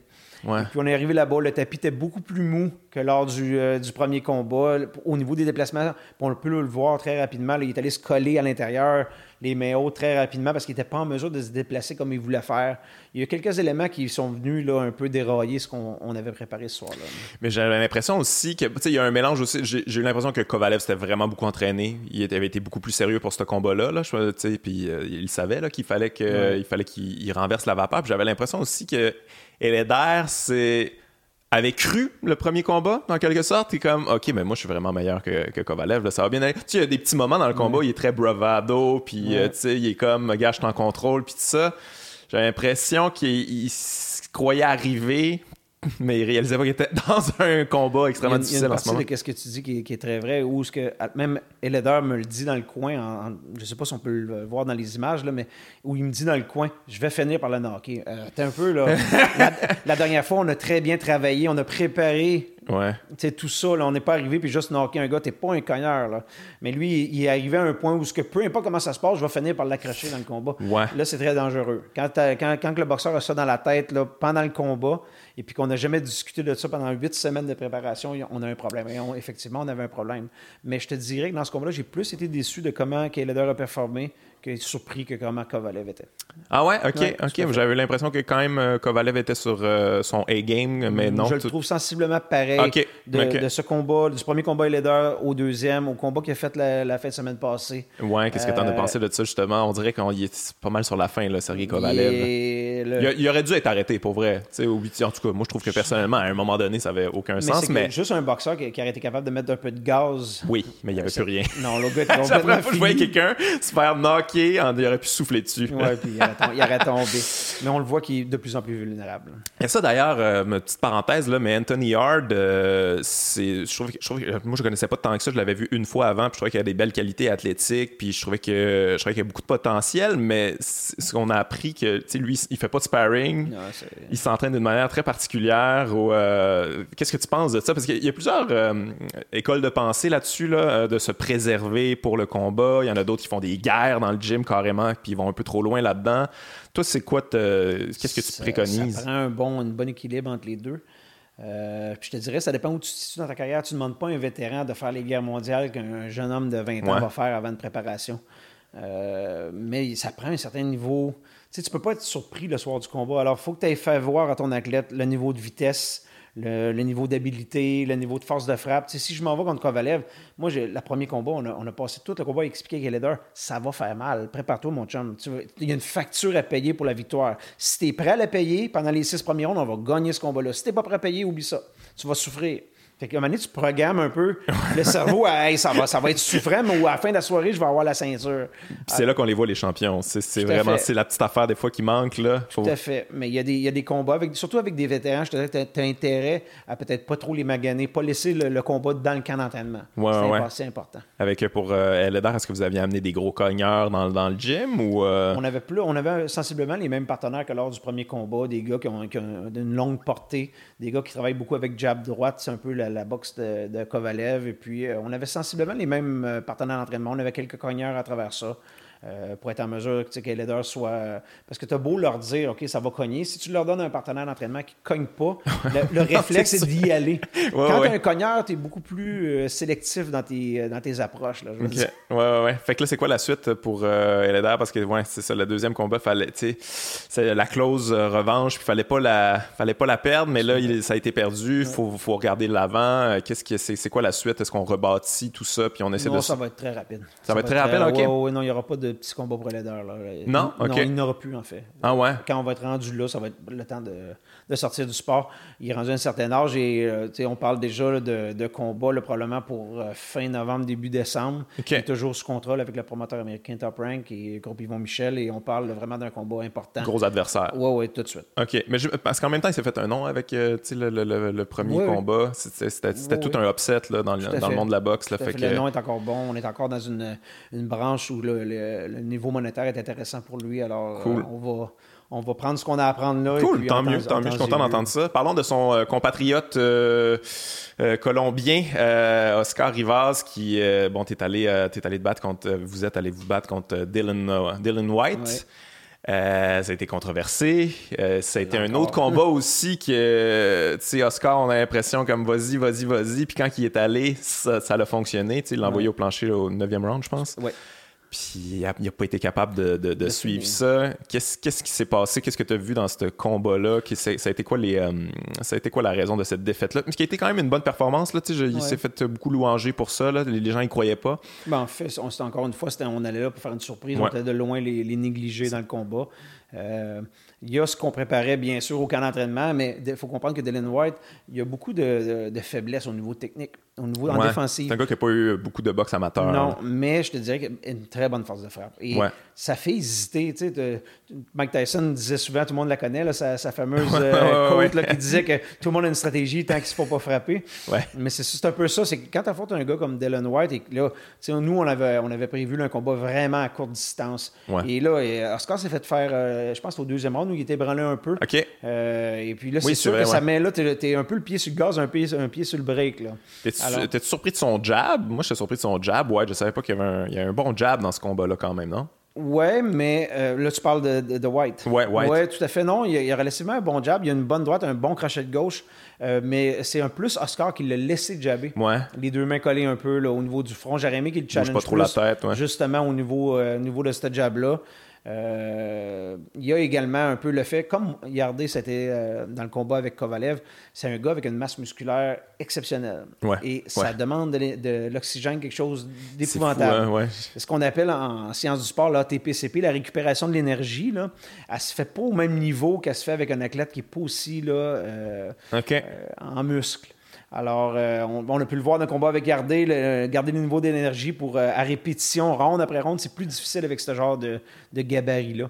Et on peut le voir également dans le. Euh, Oscar a un petit peu plus de misère à garder un niveau d'intensité très, très élevé. C'est un gars qui boxe bien, qui peut cogner dur, mais quand ça demande un très haut volume de coups de poing, c'est un petit peu plus complexe mais ouais, mais il a quand même euh, réussi à transposer son, sa puissance jusqu'au 9e round, l'envoyer au tapis. Euh, c'est quelque chose que vous aviez prévu, ça? Est-ce que c'est arrivé comme ça? Ou il y avait-tu... Y avait euh, y avait-tu espoir de knocker ce gars-là, White? En fait, c'est un peu ça qu'on voulait faire. Ah la, tactique était vraiment de faire un combat le plus proche possible à courte distance. Euh, quand il se fait bousculer, White est un peu, un peu comme une momie, là, perd le ballon. il fait des moves. Euh. De la misère à déployer beaucoup de puissance aussi, il devient moins dangereux. On voulait vraiment le jouer épaule contre épaule à courte, courte, courte distance et le bousculer, un peu aller bouffer l'énergie ronde après ronde. Euh, pas tant au niveau du, volume de coups de poing qu'au niveau de justement la confrontation physique. Et puis justement, à cause de la force de frappe, c'était un petit peu plus complexe à aller se placer dans cette position-là, et puis ça fait dérailler un petit peu la Mais ça finit par fonctionner, par exemple, au 9e round. Est-ce qu'après, est-ce que tu disais comme, OK, là, on le tient ou t'es, euh, comme. Moi, je pensais qu'on l'avait. Là. Ouais, moi aussi, je pensais que vous l'aviez. sérieusement, je pensais qu'on l'avait, puis justement, Oscar n'a pas été en mesure là, de mettre le, gaz qu'il fallait. Là, Ouais, ouais. Puis il y a aussi le fait qu'il faut donner quand même le crédit à White, là, il, a, il a récupéré, puis il est revenu en force quand même, un, peu comme Kovalev contre Ça, c'est quelque chose qu'on connaissait de lui. Mauvais, mauvaise récupération, mais c'est un gars qui est très euh, persévérant. Même, c'est arrivé dans d'autres combats, il est allé au plancher, pas de panique, il se relève, puis euh, il continue à se battre. Parlons de la controverse de ce combat-là, justement. Euh, il y a eu des. Euh, en fait, j'ai eu de la misère, j'ai de la misère à comprendre cette histoire-là. Il y a eu le, le, sample. c'est quoi, c'est quoi, là? C'est quoi, les, c'est quoi qui est arrivé, en fait? Est-ce que tu peux m'expliquer un petit peu? on parle de stéroïdes ici en ce moment, là, on parle de, on parle de, de, de, substances illégales. y a-t-il une conclusion à ça ou on est encore sous enquête? Ou... On est encore sous enquête, ça va être très long, c'est très complexe. Il y a beaucoup de gens euh, d'impliquer là-dedans. Euh, écoutez, il y a, soi-disant un, échantillon qui était testé positif de l'adversaire. Euh, qui était, ça a été mentionné au boxeur, ça a été mentionné au niveau du promoteur. Eux ne nous ont jamais avisé de ça. Et euh, on laissait Oscar Rivas s'embarquer dans le ring dans ces, dans ces conditions-là. Écoutez, euh, tout ça risque fortement de se, de se retrouver en cours. on est dans la démarche pour ça. On demande des, des, renseignements, on demande euh, quelques explications, mais ça risque d'aller assez loin. As donné une entrevue incendiaire par rapport à ça. Tu étais furieux. même Lucien Bouteille a passé. tu, regrettes-tu ou, tu maintiens tout ça? Ah, je maintiens tout ça. puis je sais que ça a froissé quelques personnes, dont sûrement ben, c'est quand même la réalité. mais c'est ça qui est, mon point, c'est que moi, ça me dérange pas que les gens soient offusqués parce que j'ai dit, c'est pas important. Ce qui est important, c'est tu vrai ce que j'ai dit, oui ou non? Soyez donc offusqués par ces, faits-là. Puis la, vérité, c'est que regarde, les, gens l'ont déjà oublié. C'est ce que je mentionnais dans Dans, cette entrevue-là où, ce que, regardez, les gens, on parle juste de Canelo, là, on, lui a ben donné le plus gros contrat de télévision de l'histoire de la boxe après avoir testé positif. Les gens l'ont oublié. Les gens de l'industrie de la boxe l'ont oublié. Les fans achètent encore les mm-hmm. pay-per-view. Alors, il euh, n'y a pas de. Y a, mais j'ai l'impression aussi, j'ai réfléchi à ça, puis il n'y a, pas un peu le fait qu'on demande aux athlètes, on demande aux boxeurs d'être d'être Superman. Il y a, a l'espèce de légende de, de j'ai champion de huit catégories techniquement, là, tu peux pas. Tu sais, je veux dire, Manny Pacquiao, là, à un moment donné, là, quand tu commences, il a commencé à quoi 112 livres? Ouais, très louche, ça. Puis là, il finit, genre, il est super bâti pour à 150 cucks, là, tu sais. Ça fait pas vraiment de sens, mais c'est ça qu'on demande aux boxeurs. On dirait qu'il y a un précédent de, de faire plusieurs catégories, d'être champion de plusieurs catégories, puis c'est ça que tu. Pour comme ça que tu. l'histoire. Pour marquer l'histoire, vendre d'étiquettes, être plus grand que nature, puis tout ça. Est-ce qu'on en demande trop euh, aux athlètes? Il y a ça, puis il y a surtout le côté monétaire. Tu sais, tous les. Ce que tu viens de mentionner est très exact au niveau des, des superstars qui sont déjà établis, qui ont déjà fait des sous. Un gars comme White, mais là, il joue dans une palette où là, il fait peut-être un million pour son combat, puis le prochain combat va peut-être y en donner 10 ou 12. Il faut, il faut qu'il Alors, il y, a une marge et ça devient une grosse bénéfice. tant qu'il va avoir de l'argent de ce niveau-là, ou qu'il va avoir de l'argent des sponsors, des promoteurs, de tout le monde, je pense que c'est un, un, problème qui va être dur à, contrôler. Euh, est-ce que c'est quelque chose que vous jasez en coulisses? Est-ce que vous êtes au courant qu'il y en a beaucoup? Euh, c'est-tu facile à voir pour toi? Est-ce que... Ou t'étais surpris? T'étais-tu surpris quand t'as appris ça? Oui, de... ouais, ouais, j'imagine. pas la physionomie d'un non, qui, ça. qui, était sur un programme. Mais écoute, euh, on sait qu'il y en a. on sait qu'il y, a certains spécialistes qui se promènent dans l'industrie de la ben boxe qui sont très bons pour masquer tout ça. Alors, on connaît ces individus-là. Mais il y a des systèmes en place, c'est pas infaillible. Euh, est-ce que je suis capable de le voir? Il faut faire attention. Des fois, juste par la physionomie, Je, moi, ah, ou par le genre de performance. Tu as donné Pacquiao tout à l'heure, jamais personne ne pris. Non, je, trouve ça très louche également, le, genre de performance qu'il a fait. Mais en fait, peut-être que j'accuse sans. oui, on a peut-être euh, complètement tort. Là. Exact. Alors, je, fais attention un petit peu avec ça. Ouais, ouais, ouais. Mais c'est. Ça, je me demandais comme. Tu, tu, le sais pas comment ça fonctionne, mais j'imagine qu'en tant qu'entraîneur, tu dois être au courant que ton athlète, ah ou il peut cacher ça aussi, j'imagine. Il peut cacher tout à fait. Ouais, faire ça chez eux, puis tu le sais pas. Moi, je vais, te donner l'exemple de, de, mon. Tu sais, j'en ai 14. Il y a certains individus que c'est moi qui les prépare, les shakes. Qui fait, qui fait vraiment tout. Il y a certains autres individus que, à cause qu'on est sur des protocoles anti-testing, euh, ils me disent ce qu'ils prennent, mais ils le prennent chez eux. Puis peut-être qu'ils prennent d'autres choses ou pas? Je ne le sais pas. La vérité, c'est que je ne le sais pas, mais en fait, je lui fais confiance. Puis j'ai jamais eu de cas dans mon équipe de, comme ça. Euh, je me croise les doigts, j'espère que ça arrivera jamais. Euh, mais écoute, on n'a pas un contrôle à 100% là-dessus. Puis c'est quoi les tests d'antidopage? C'est comme faut, c'est volontaire ça? C'est selon selon chaque combat, selon chaque promoteur, j'imagine? Je te dirais vraiment, c'est des commissions athlétiques qui font ça, de, peu importe le, niveau du combat.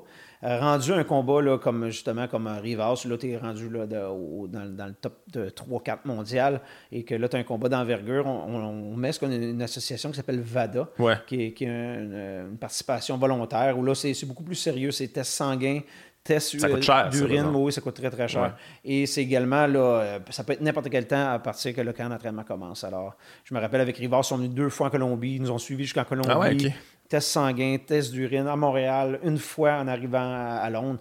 on a testé quatre fois. Alors, c'est beaucoup plus sérieux, hein. beaucoup plus euh, serré. À quel point tu penses que ça peut améliorer des performances ou c'est ah, plus quelque beaucoup, chose? Quand tu suis ça un petit peu. moi, par, par mon métier, j'ai pas le choix de suivre un peu le développement de ça parce que nous, on se bat toujours entre j'ai deux, moi, j'ai deux questions éthiques, j'ai deux critères. Critère numéro un, c'est qu'il ne faut pas que ça nuise à la santé de mon boxeur. Mm-hmm. Parce qu'il y a des produits qui sont complètement légaux, mais qui sont, on sait très bien qu'ils ne sont pas bons pour la santé. Alors, ça, il n'y en a pas question, illégal, pas légal.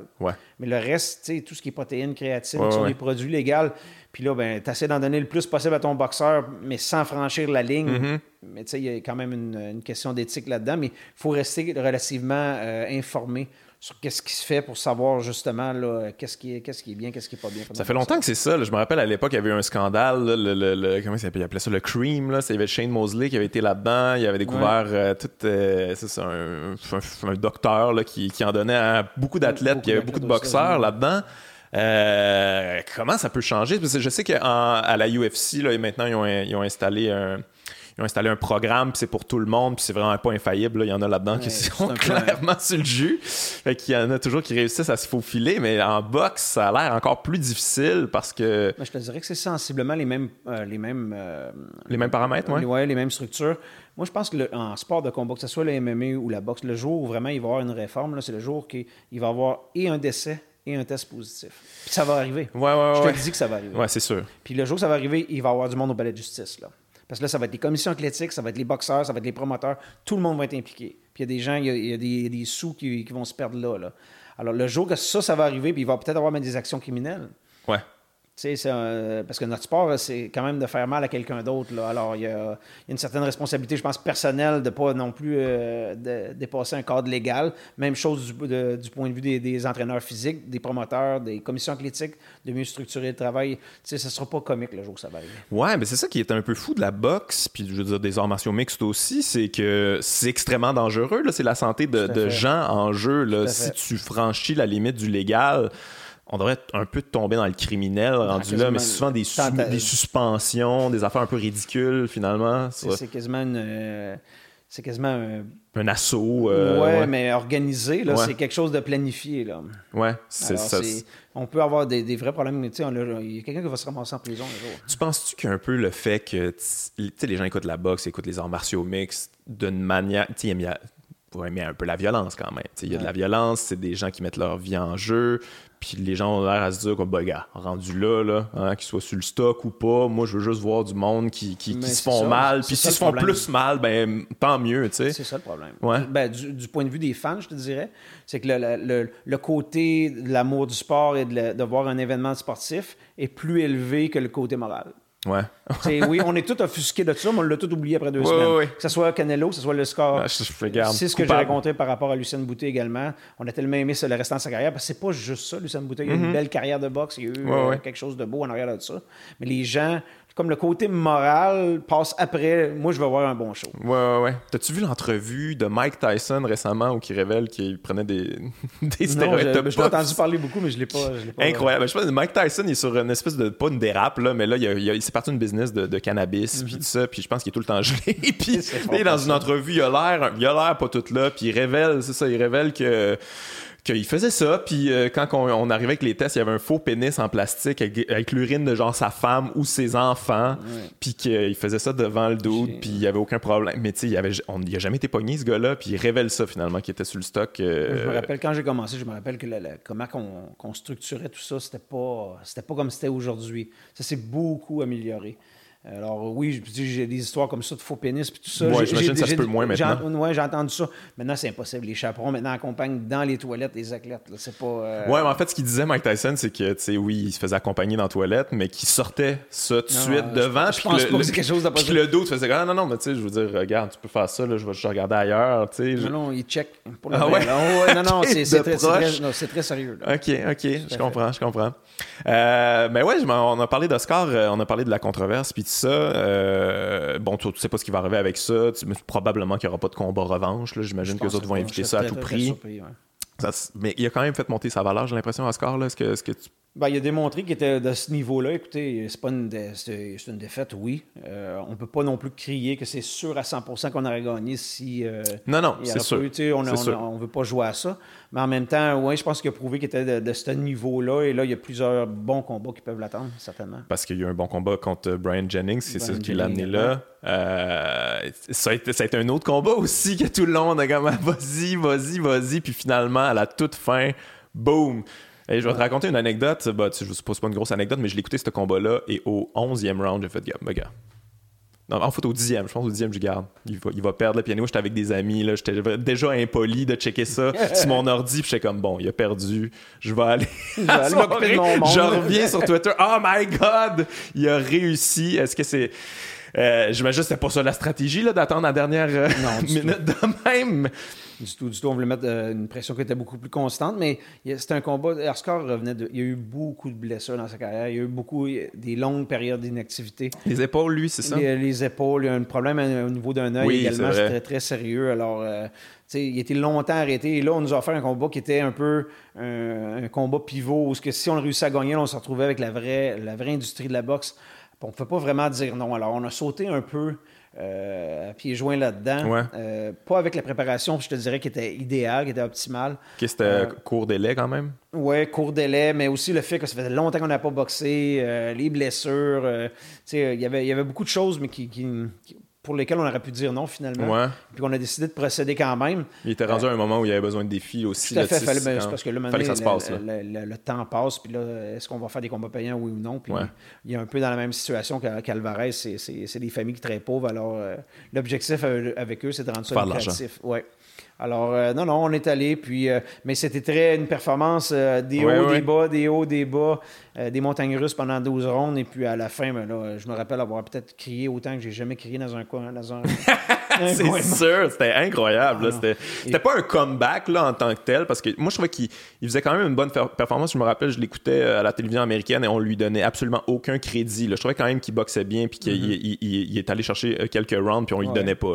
j'avais relativement ça euh, Ouais, ouais, ouais, moi tout. Euh, mais ça s'annonçait pas bien niveau américain. Les juges, j'ai pas, pas vu la carte des juges, mais je pense pas que. On était en avance par un point. Ah ouais, ok, quand même, ok. c'était assez fair. Mais c'était quand même assez serré. Puis je me rappelle lui avoir mentionné écoute, c'est pas compliqué tu gagnes le dernier round, on gagne le combat, tu perds le dernier round, on perd le combat. Mais dans ma tête, j'en avais vraiment, j'avais juste besoin du round. ouais, je pouvais pas prendre de chance. on n'avait rien à gagner à le perdre. Ça fait que euh, c'est ça, mon message c'était un peu ça. Puis finalement, il est allé, il est sorti vraiment fort. Puis l'autre, il était pas, euh, peut-être pas dans une condition physique pour supporter ça. Ouais, ouais, ouais. ouais c'est tout un moment beau, euh, beau. En fait, je l'ai vu par après. je l'ai vu par après sur une, vidéo. Mais ça, c'est quelque chose qui t'arrive quand même fréquemment, là, récemment, aller te battre euh, chez ton adversaire, faire confiance au juge. T'as-tu eu affaire à ça? Euh, sais, ça change-tu en fait la manière d'entraîner ton boxeur en sachant que, bon, on va aller là, il n'y a pas grand chance qu'on aille la carte euh, des juges de notre bord. Est-ce qu'on y va pour le KO? C'est relativement fair, contrairement à ce que, tu sais, on entend beaucoup d'histoires. C'est, mais toi, t'as pas vécu beaucoup de situations que tu étais frustré des cartes des juges? Mais on essaie, il y a toujours quelque chose d'environnemental à contrôler. Autant au, niveau de la euh, préparation mentale, physique de d'athlète, c'est comme Rivas, il fallait lui faire comprendre, là, ça en va euh, à Londres, la, foule, ça sera pas. Euh, on, y fait, on y fait goûter à tout ça, on le fait comprendre ça, on veut pas qu'il arrive là et qu'il soit tout perdu. Alors, c'est la même chose du côté des juges. C'est quelque chose d'environnemental qu'on essaie de contrôler. On essaie de savoir qui vont être les juges okay. on a un mot à dire là-dessus. On a ah un mot à dire sur l'arbitre également. on veut deux Anglais, deux Canadiens ou quatre juges extérieurs. je veux, je vais donner un exemple. Moi, on voulait que le combat soit très rapproché et très rough. Et nous, on voulait un arbitre qu'on sait très bien qu'il laisse aller ce genre d'action-là. Habituellement, eux, eux savaient très bien ce qu'on faisait. Ils sont battus pour un, arbitre qui est beaucoup plus classique, qui fait des breaks beaucoup plus rapides. Alors, Puis tu peux te battre pour le ring plus petit aussi. Ouais, mais ça, plus ou moins. Ça, on l'a fait quelques reprises, mais je te dirais qu'en en règle générale, quand les grands réseaux de télévision sont là, c'est eux qui choisissent la grande ah Ils veulent la, grosse plateforme. Mais des fois, il y a les gants aussi, la marque de gants, les Reyes, là, qui c'est pour les cogneurs. Puis, euh, mais en fait, les gants sont homologués. Euh, il y a eu une autre petite affaire avec Rivas par rapport à ça. Ah oui, c'est vrai, ben oui, ben oui. où ce que là, c'est qu'il y, a un protocole la, veille, après la pesée, la veille du combat, où ce que les deux clans sont là et ont choisi les gants. Ils là, sont, signés, scellés, et on les remet dans la chambre au boxeur. Et c'est l'arbitre les garde dans sa chambre d'hôtel et il les remet au boxeur dans la chambre avant le combat pour que personne n'ait accès aux gants qui ait de la tricherie. Et puis finalement, eux ont changé de gants. Et c'est quelque chose que j'avais jamais vu là, en 25 ans. J'ai jamais vu ça. Russ Bird avait jamais vu ça non plus. Euh, et eux, c'est la commission classique qui s'assinait. C'était même pas l'autre clan, c'était pas euh, le coach et Dylan White, c'était vraiment la commission classique. Ici, c'est légal, ils vont le faire. Vous n'avez pas un mot à dire. Ah ouais, OK. Et là, mes, mes options étaient on n'embarque pas dans le ring, mais là, je fais perdre un million US à mon, ah à mon boxeur, qui n'a jamais fait une scène avec la boxe. Ouais, ouais. Ou encore, euh, on y va, puis, je connaissais la marque des gants, je savais que c'était des gants qui étaient, qui étaient quand même légaux, alors on a décidé de ne pas faire de. ouais, mais. Mais il, il, reste pas moins que c'est de la tricherie. Ouais, ben il y, a quand même une historique de ça, autant en Angleterre qu'en Allemagne, ils, ont des, ils ont des réputations quand même. Euh, est-ce que est-ce que c'est exagéré? J'imagine qu'avec ton expérience euh, récente, tu vas dire que c'est même qu'on pourrait en rajouter là, mais euh, mais qu'est-ce qui se passe? Là-bas C'est-tu les commissions athlétiques qui sont pas responsables? C'est-tu Tu sais, j'entendais des, des entrevues où souvent il y a des promoteurs là, qui vont qui vont souper, qui payent le souper aux, arbitres et aux juges. ah ouais? Oh, ça se fait même ah ici au Québec. Ah fuck. mais pas payer. Je sais pas de là donner des enveloppes, mais je te dis. Ouais, mais quand même, tu sais, avoir une espèce de relation un petit peu trop de proximité, ça n'a aucun sens. Un juge, un arbitre ne devrait pas avoir le droit d'aller souper avec un promoteur la veille d'un gala de boxe. mon avis, à moi, là, c'est un avis quand même assez euh, fair. C'est quelque chose qui n'est pas acceptable, mais c'est quelque chose, c'est des choses qui se font.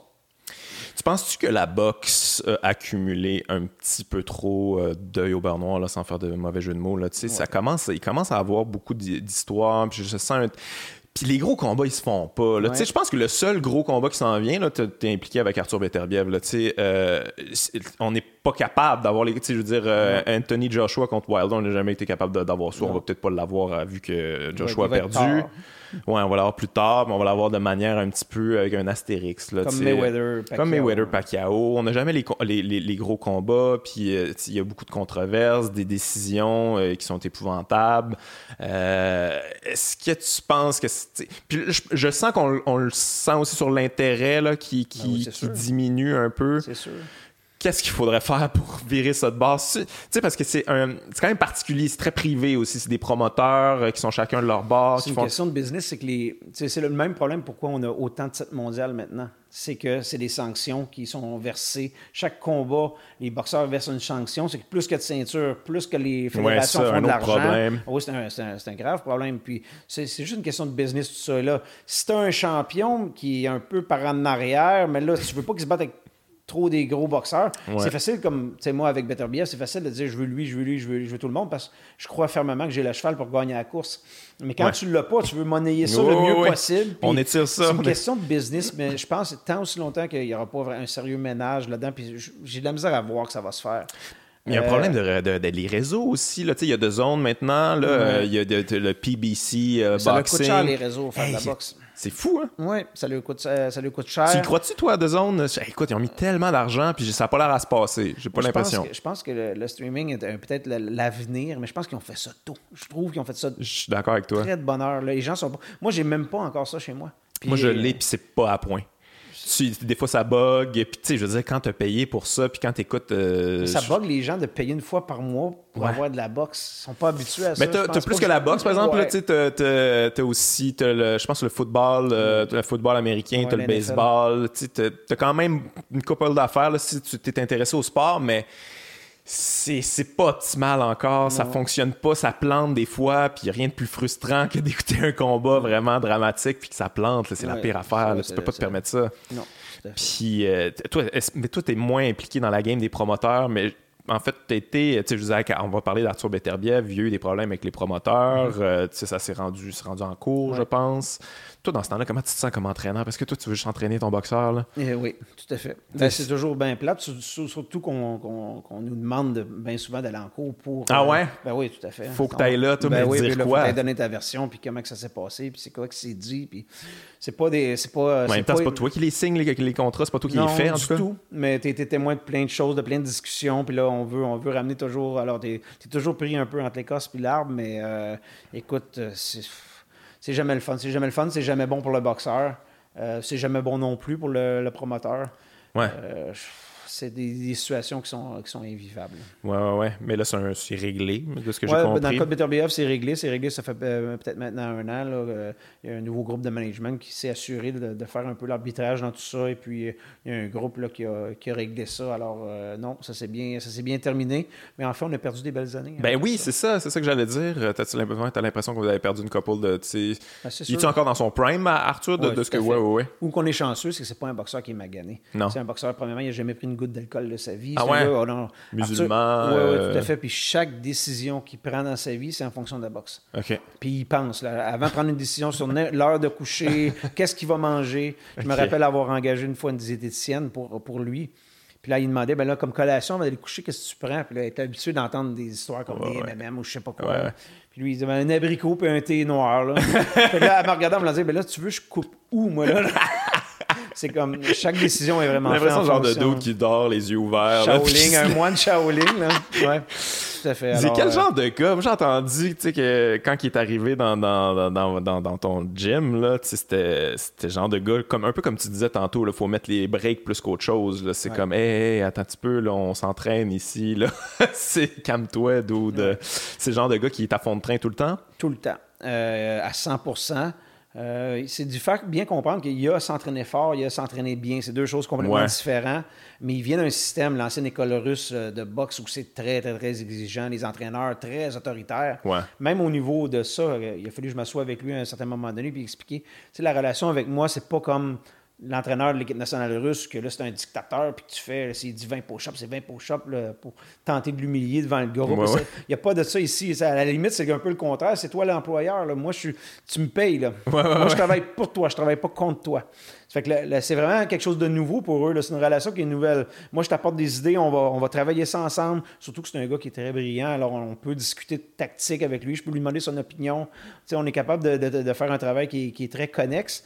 Euh, ce qu'il n'a jamais connu dans le passé. Ouais. Est-ce que c'est le boxeur le plus exceptionnel que, que tu as eu la chance d'entraîner? Je te dirais, le, plus talentueux, c'était Jean-Pascal. OK. Niveau talent brut, tu parles? Oui. Je te dirais le plus classique. D'un point de vue... Euh, d'un point de vue euh, intégral, global, Beterbiev ne laisse pas de petites affaires sur la table. Ah ouais. Au niveau du focus, au niveau de la discipline, au niveau de absolument rien. Il n'y a, rien rien à reprocher. Ouais. Mais c'est toute une machine. Est-ce qu'il est dur à entraîner dans le sens que, tu sais, pour les stratégies? Moi, les fois que je l'ai vu boxer, c'est un bulldozer, ce gars-là, mais carrément. Puis des fois, il se met en danger quand même. Là, des fois, il est carré un peu. Puis il veut tellement arracher des têtes, il veut tellement faire mal que des fois, il peut rester un petit peu trop longtemps dans une situation qui n'est pas avantageuse pour lui. Est-ce que c'est tough, justement, ce genre de gars-là, à dire euh, OK, là, tu Mais c'est un couteau à deux tranchants parce que. Il y a cette, espèce d'agressivité-là, tu veux pas l'éteindre. Le feu qui est dans le tu, veux pas, tu veux pas éteindre ça. Son succès. Comme tu dis, euh, il y a des fois qu'il prend des risques qui sont plus ou moins calculés. Tu aimerais qu'il soit beaucoup plus technique, tu aimerais que ça soit plus raffiné un petit peu comme, euh, comme approche mais euh, en même temps, tu veux pas éteindre son côté euh, très agressif. Alors, il faut que tu jongles un petit peu avec ça. Ouais, c'est, pas quelque chose, c'est pas quelque chose que tu lui imposes ou que tu lui, tu lui fais voir comment que toi tu vois ça et puis on procède au combat. Puis son instinct revient souvent à, la surface. ouais, c'est ça. C'est, ouais, ça a l'air de genre de gars très agressif. Euh, lui, c'est le, le chaos. C'est le chaos à chaque fois. Il vise, j'imagine. Est-ce que des fois, tu, tu es capable de dire, OK, dans ce combat-là, c'est peut-être pas la meilleure option pour nous? Mais je te, dirais, je te dirais, euh, c'est pas nécessairement Non, OK. Il, premièrement, il cogne vraiment dur, mais avec tous les coups de poing. Chaque jab fait mal. Chaque, euh, même des, des, des, petits coups lancés, juste pour voir c'est quoi la distance entre lui et l'adversaire, ils font mal. Il y a les, les mains lourdes, c'est quelque chose de... Puis il génère de, de, ah la hein. puissance avec pas de swing. Euh, il est de, de, ça à ça de l'adversaire, puis il est en mesure de générer beaucoup de puissance. Il n'y a pas besoin d'un grand élan. Ouais, son inside boxing a l'air malin. Je te dirais comme un gars, comme, comme le mieux est beaucoup plus concentré. Le mieux, il veut passer le knockout à tout le monde. Ouais. Le mieux, là, il rentre dans le ring, c'est juste ce qu'il a en tête. Ouais. Et là, puis il essaie, lui, lui, ce qu'il se dit, c'est si je fais ça pendant 12 rondes, il m'a gagné 12 rondes pareil. ouais, ouais. Ça fait que c'est très efficace. Tandis que Beterbiev, non, il veut boxer, il veut, euh, il fait ses affaires, sauf que chaque coup fait mal, puis c'est juste que les gens sont pas en mesure de supporter ça. Là. Ouais, ouais, ouais. Comment t'anticipes ça? Euh, son mm. prochain combat, c'est un, gros, gros, gros combat là, quand même. Là, on parle de deux, euh, c'est l'élite. là. C'est l'élite de la boxe, c'est le top de la division. Euh, ouais, c'est pas, c'est le top 3 de la division. C'est oh, avec Bivol. Là, je, je, tout ouais. à fait, c'est... Fait que est-ce que est-ce que c'est, le plus gros combat de sa carrière, là, j'imagine? Là? On considère que c'est le plus gros combat. Euh, est-ce que tu as l'impression que c'est le genre d'adversaire parfait pour vous autres ou euh, c'est. Ah, à ce niveau-là, des adversaires parfaits. Non, non, non je comprends, mais, mais, j'ai, encore beaucoup de questions par rapport à ce gars-là, euh, Comment on le dit? Je suis même pas capable. Ouais, c'est à peu près Gvozdik. Euh, parce que c'est bon, c'est lui qui a, qui, a, terminé la carrière d'Adonis Stevenson, mais il a failli se faire passer le KO aussi dans ce combat-là, si on se rappelle bien. Euh, euh, puis en même temps, faire ça à un autre boxeur, est-ce que mentalement ça joue dans ta tête, j'imagine un peu? Là, il y a eu beaucoup d'histoires, à part Kovalev là, qui a tué quelqu'un puis ça n'a pas jamais eu l'air de le déranger, là, mais euh, ça doit quand même tu être gun un petit peu après ça. C'est sûrement différent d'un individu à l'autre. Je l'ai jamais vécu. C'est difficile pour moi de de, mesurer ça, mais d'un individu à l'autre, ça doit être euh, relativement euh, troublant. Il, doit y avoir une échelle de, comment les gens sortent de cette expérience-là troublée.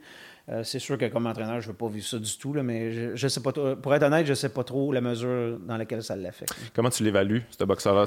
Tu, tu, tu respectes beaucoup son talent? Ouais? Oh oui, très, très, très bon. Très complet, pas beaucoup de faiblesses. Point de vue technique, c'est probablement le meilleur de la division. Ah ouais, tu trouves? OK. ah ouais. qualité du jab, les déplacements. Il fait ah, j'aurais pensé que Bivol était plus... Euh, mais non, Bivol est plus mécanique, un peu ah plus square. Ouais. Puis quand il recule, c'est un peu plus difficile. Euh, je pense qu'il a les mains un petit peu plus lourdes peut-être que Groznik, euh, mais ah moins fluide, moins de mouvement. très, très beau boxeur. il a monté quelques faiblesses au niveau peut-être de la, résistance physique, de se faire challenger vraiment de, façon très, très forte. Euh, non, c'est un beau défi, c'est vraiment un, gros challenge. Arthur, il est bon là-dedans, mettre de la pression physique, être dérangeant. Au dernier combat, il y, a un, commentateur américain qui a fait vraiment une belle évaluation d'Arthur. Il expliquait que ce qu'il faisait, c'est de la boxe, mais c'est du power boxing. C'est, pas les gens qui voient juste Beterbiev cogner, cogner, il est beaucoup plus raffiné que ça, il est meilleur que ça. Si vous pensez que juste un technicien, c'est assez pour le contrôler, ça ne mhm. l'est pas. Il va, il va l'outboxer puis il va lui faire mal. Ouais. Il, il, va falloir que tu sois un, technicien de très, très, très haut niveau pour être en mesure de contrôler son agressivité. Ouais, c'est la première fois que je voyais quelqu'un qui était capable de knocker du monde dans le clinch, là. Oh, parce que comme qu'il a fait avec euh, Cloud, puis quelqu'un dans le clinch qui était comme mon C'est drôle parce que les gens ne remarquent pas ça. Ah ouais, ok. Non, en général, non. Moi, je sais que c'est un running gag un peu au gymnase avec mes assistants. On a besoin des Canadiens. à courte distance, avec un t-shirt, il n'y a pas besoin. Il peut faire mal à des gens avec, avec des patins. Là, on va lui montrer à patiner. Bon. ouais. une belle carrière. Mais ouais, ouais, c'est tout un boxeur. J'ai vraiment hâte euh, de voir ça. J'imagine que là, rendu là, on verra jamais euh, Kovalev contre Arthur Beterbiev. Moi, c'est un combat que j'avais fantasmé longtemps. Ben, en fait, sérieusement, je peux, je, peux sûrement en parler ici aujourd'hui. En fait, nous, c'était ça qu'on visait au départ. OK. Le, on a, Arthur a demandé à son groupe de gérance d'approcher le clan Kovalev. Ben, il voulait sûrement puis on voulait, on voulait qu'ils décalent le combat de, de IRD et puis faire immédiatement ce combat-là ah avant, avant le mois de décembre. Et puis, euh, ça a été un non. Et par la suite, ben, euh, en fait, ils ont le même manager qui est Gliss Klimas, qui est le même manager de Kovalev et Groznik. Alors, on dit si lui, il veut pas, l'autre champion okay. dessus. Et là, je pense que c'est Top Ring qui a commencé à mettre de la pression. Écoutez, il va falloir que tu embarques un de tes gars. Là.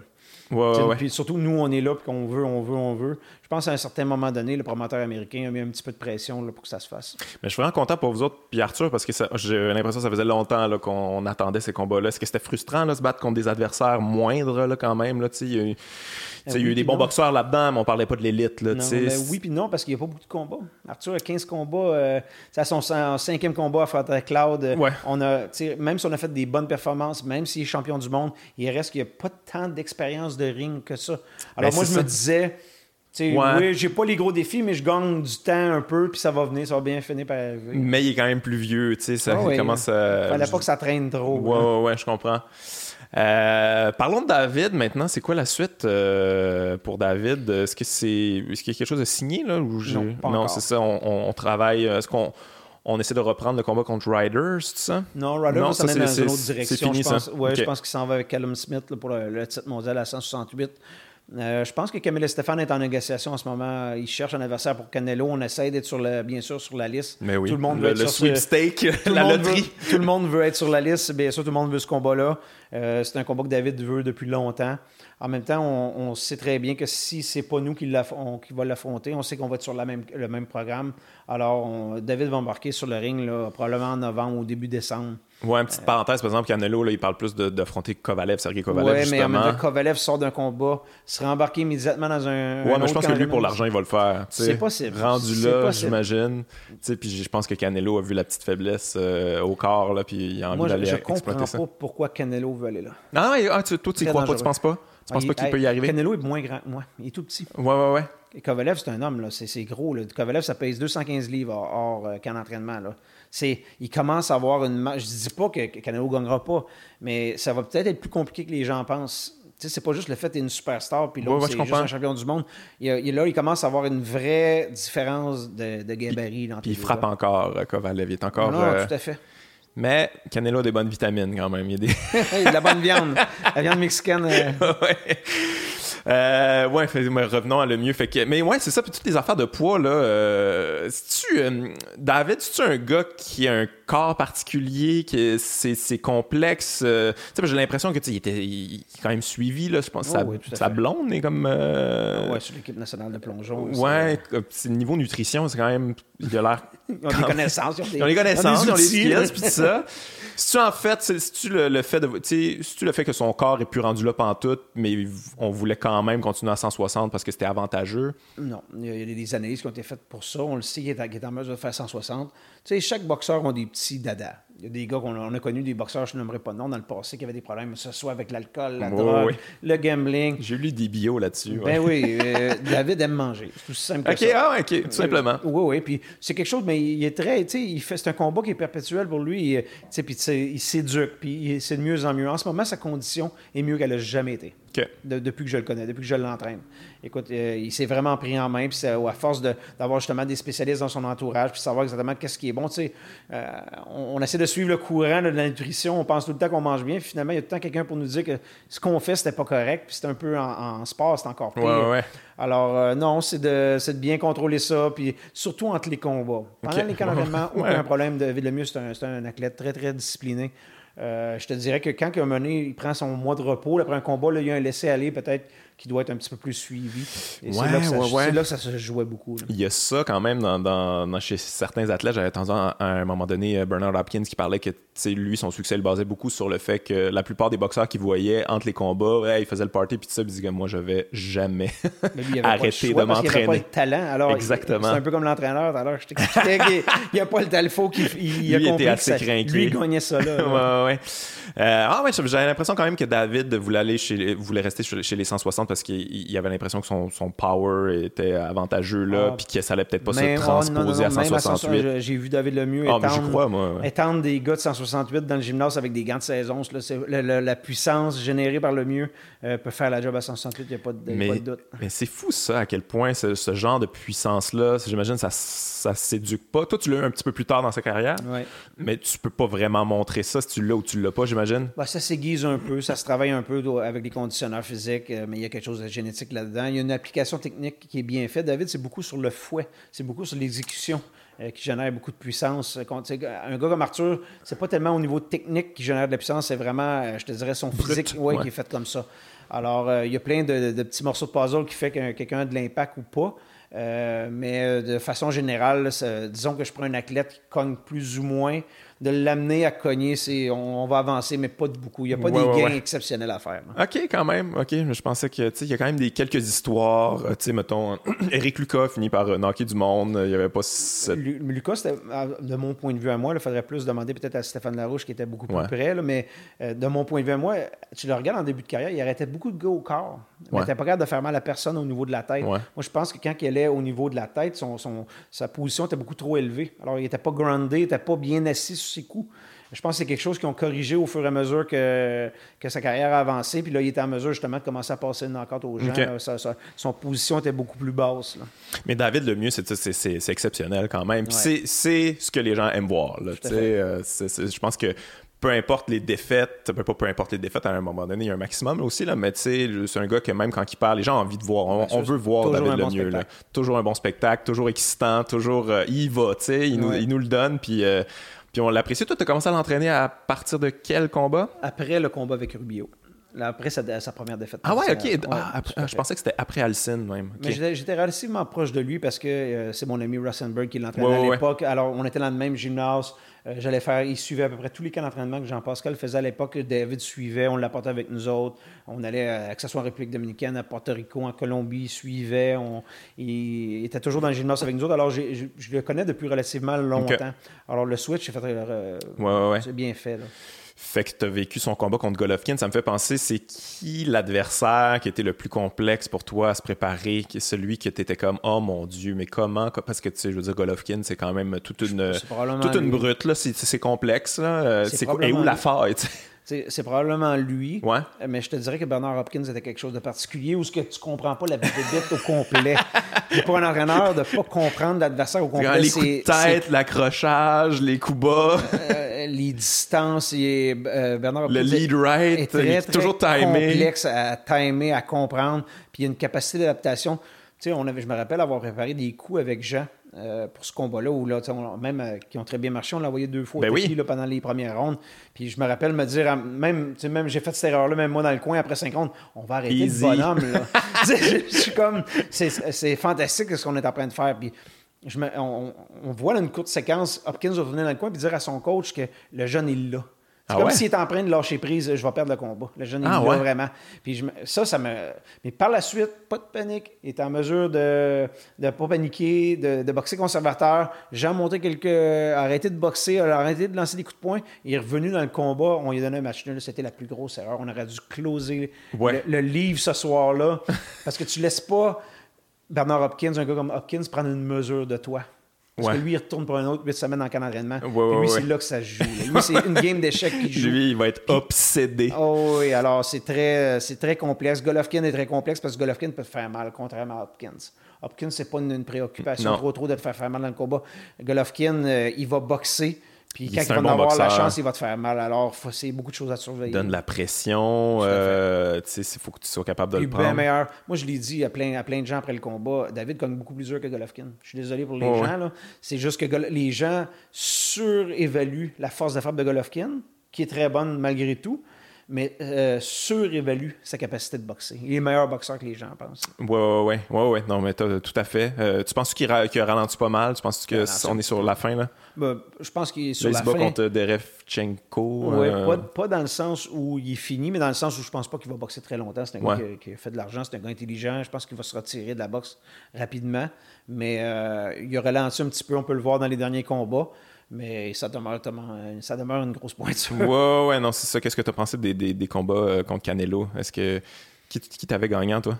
Euh, c'est drôle comme un peu. je me rappelle comme il faut. Le premier combat. Le premier, c'était très serré. Ouais, c'était très serré, mais moi, je pensais très que. Très serré, mais tout le monde voyait que Golovkin. Moi, je pensais que euh, Golovkin avait gagné ce combat-là.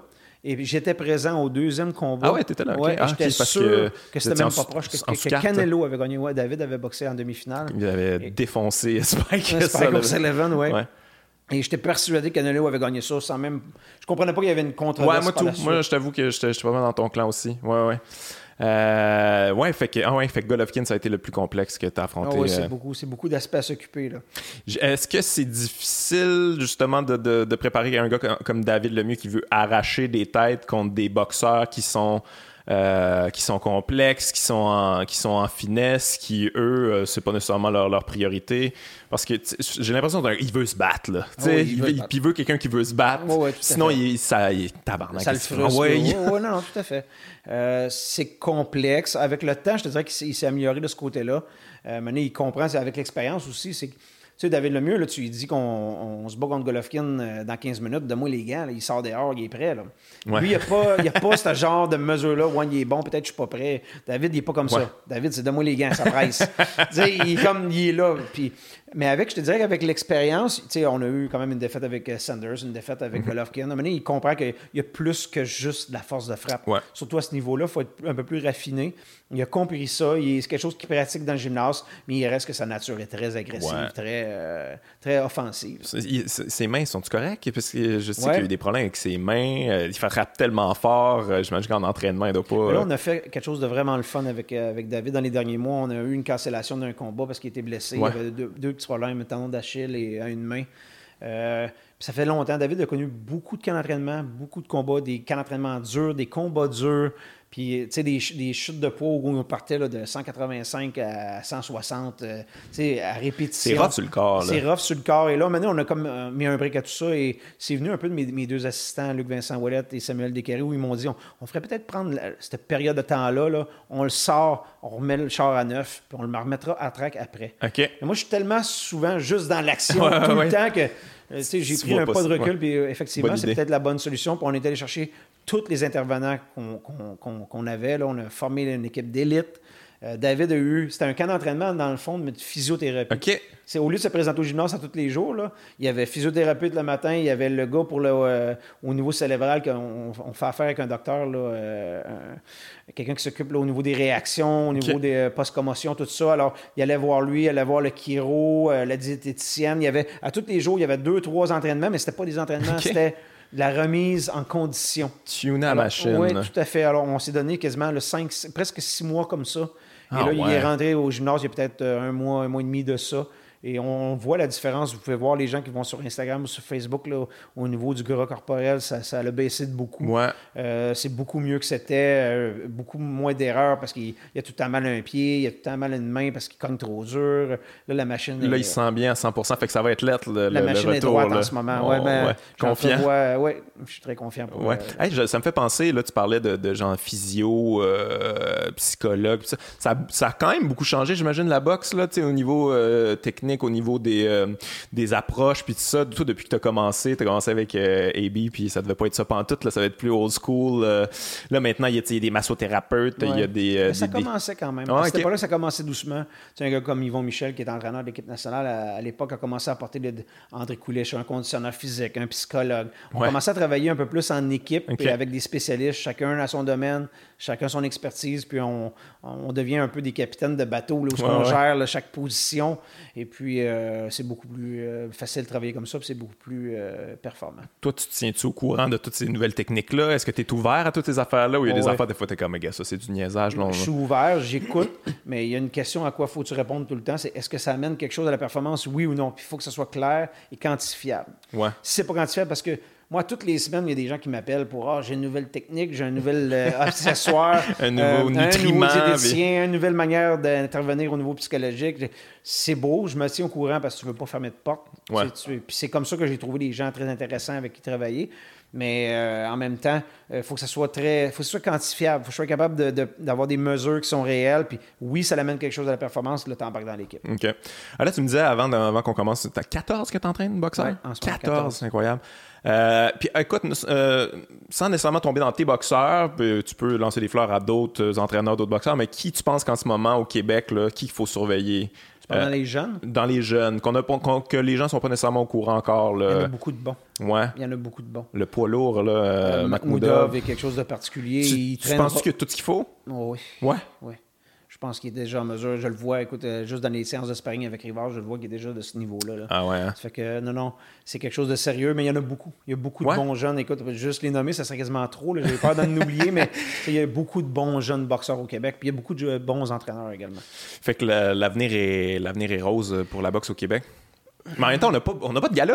exact. Ben là, tu as, mis le, doigt exactement sur le, sur le bobo. On n'est plus vraiment. On, relativement, Eyes of Tigers Management fait encore beaucoup de galas. et puis ils travaillent fort. Mais on fait des galas ici, maintenant, au Québec, des, beaucoup de galas de développement.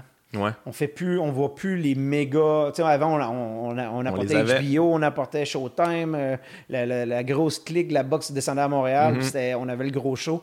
Euh, maintenant, je te dirais qu'en règle générale, ces gros combats-là, on va les faire, euh, on va les faire ailleurs on n'a peut-être plus la capacité qu'on avait avant de, d'attirer les gens au Centre Bell ou dans les gros amphithéâtres. Ouais, c'est quoi le problème? C'est une affaire de justement, on n'a pas la star pour ça ou, euh, c'est une affaire de réseau? C'est une affaire économique également. Les gens, comment ils, ont à disperser leur, budget. Ouais, je comprends. Mais tu sais, comme mettons, Lucien Boutet captait euh, l'imaginaire des Québécois euh, pour raison X. Jean-Pascal aussi, il y en a qui le détestaient, mais il allait le voir pour le détester, ce qui est, ce qui est, parfait.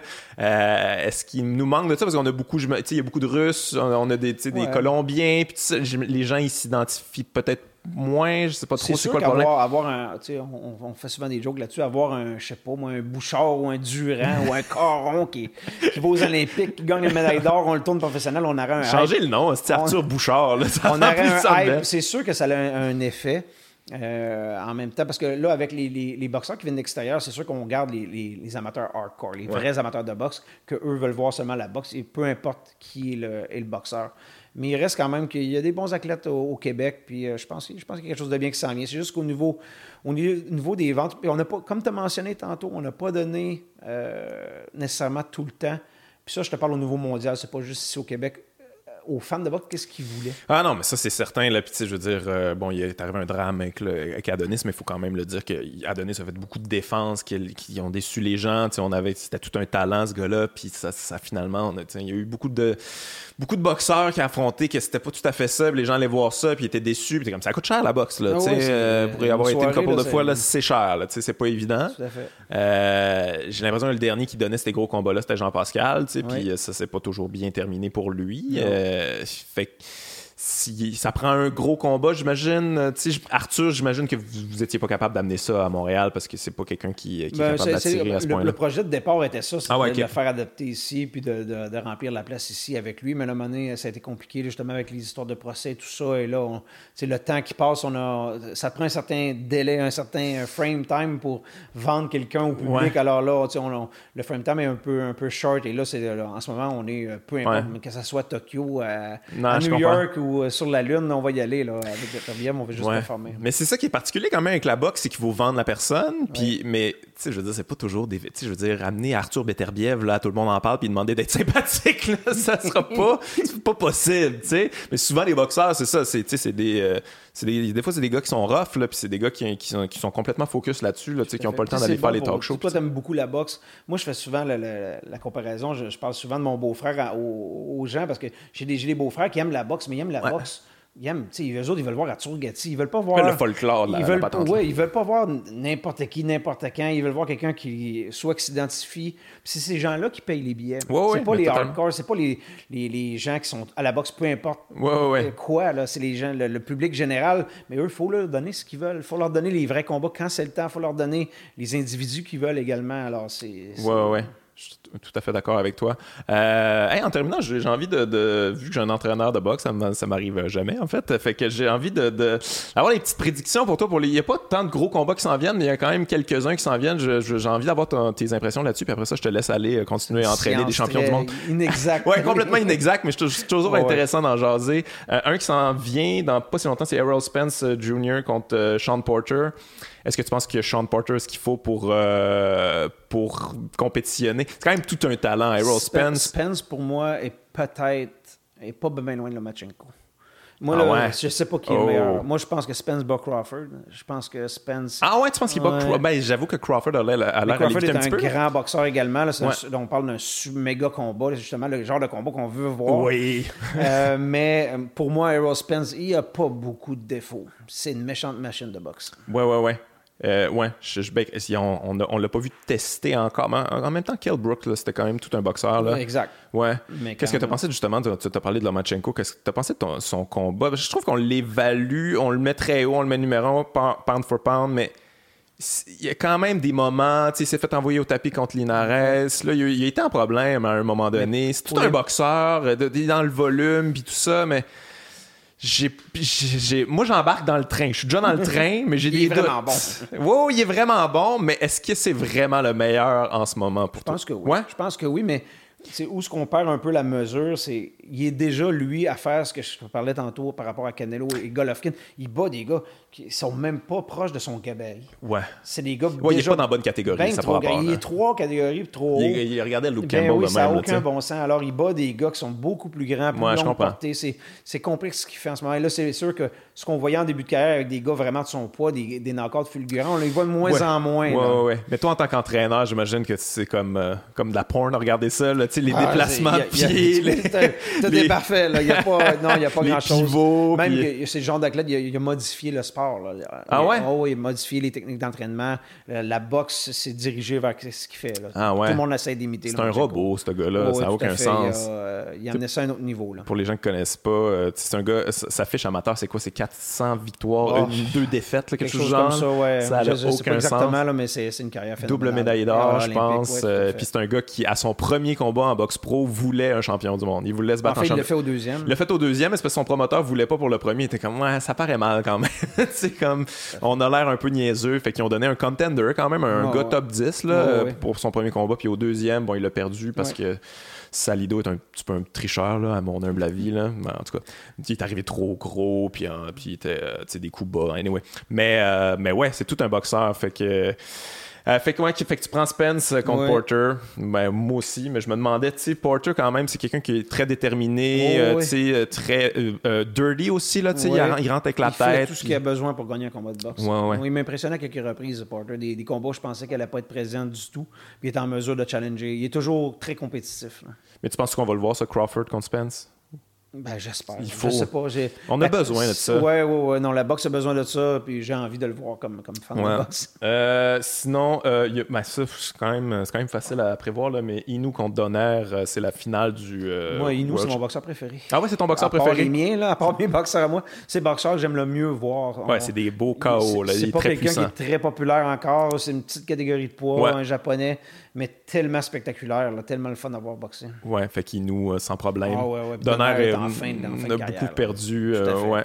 Et finalement, la, la, revanche de Anthony Joshua contre Andy Ruiz Jr., tu penses-tu que Ruiz va pouvoir répéter ça? En fait, toi, gars, premier combat, est-ce que tu y croyais? Est-ce que tu disais comme. Ah, il y avait on sous-estime le gars. les gens qui le connaissaient bien, moi je le connais chez les amateurs. C'est un vrai boxeur. Là. Oublier son conditionnement, oublier son corps. C'est un gars qui a des mains rapides, qui a des mains lourdes.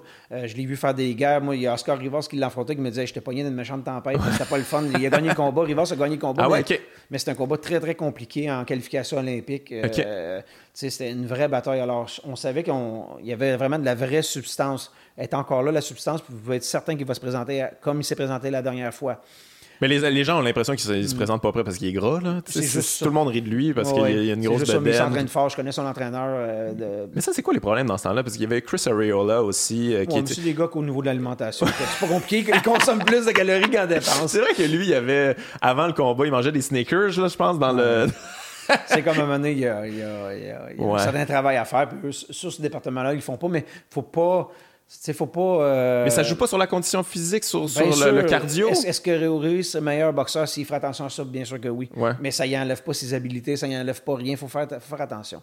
Puis, tu penses-tu qu'il euh, peut répéter ça? Tu penses-tu que. Je pense qu'il peut répéter ça. Il y a les clés, là, il sait maintenant. Je pense pas que c'est lui qui a les clés, par non? exemple. Non. Moi, euh, j'ai de la misère à, à, donner un gagnant dans ce combat-là parce que j'ai pas fini mon évaluation de Joshua. Ouais. Parce que Joshua a tout ce qu'il faut pour battre tout une fois, deux fois, trois fois Royce. Euh, maintenant, est-ce qu'au niveau mental, est-ce qu'il est capable d'accepter la souffrance pour gagner un combat de boxe? Parce que c'est ça qu'il n'a pas fait dans le premier combat.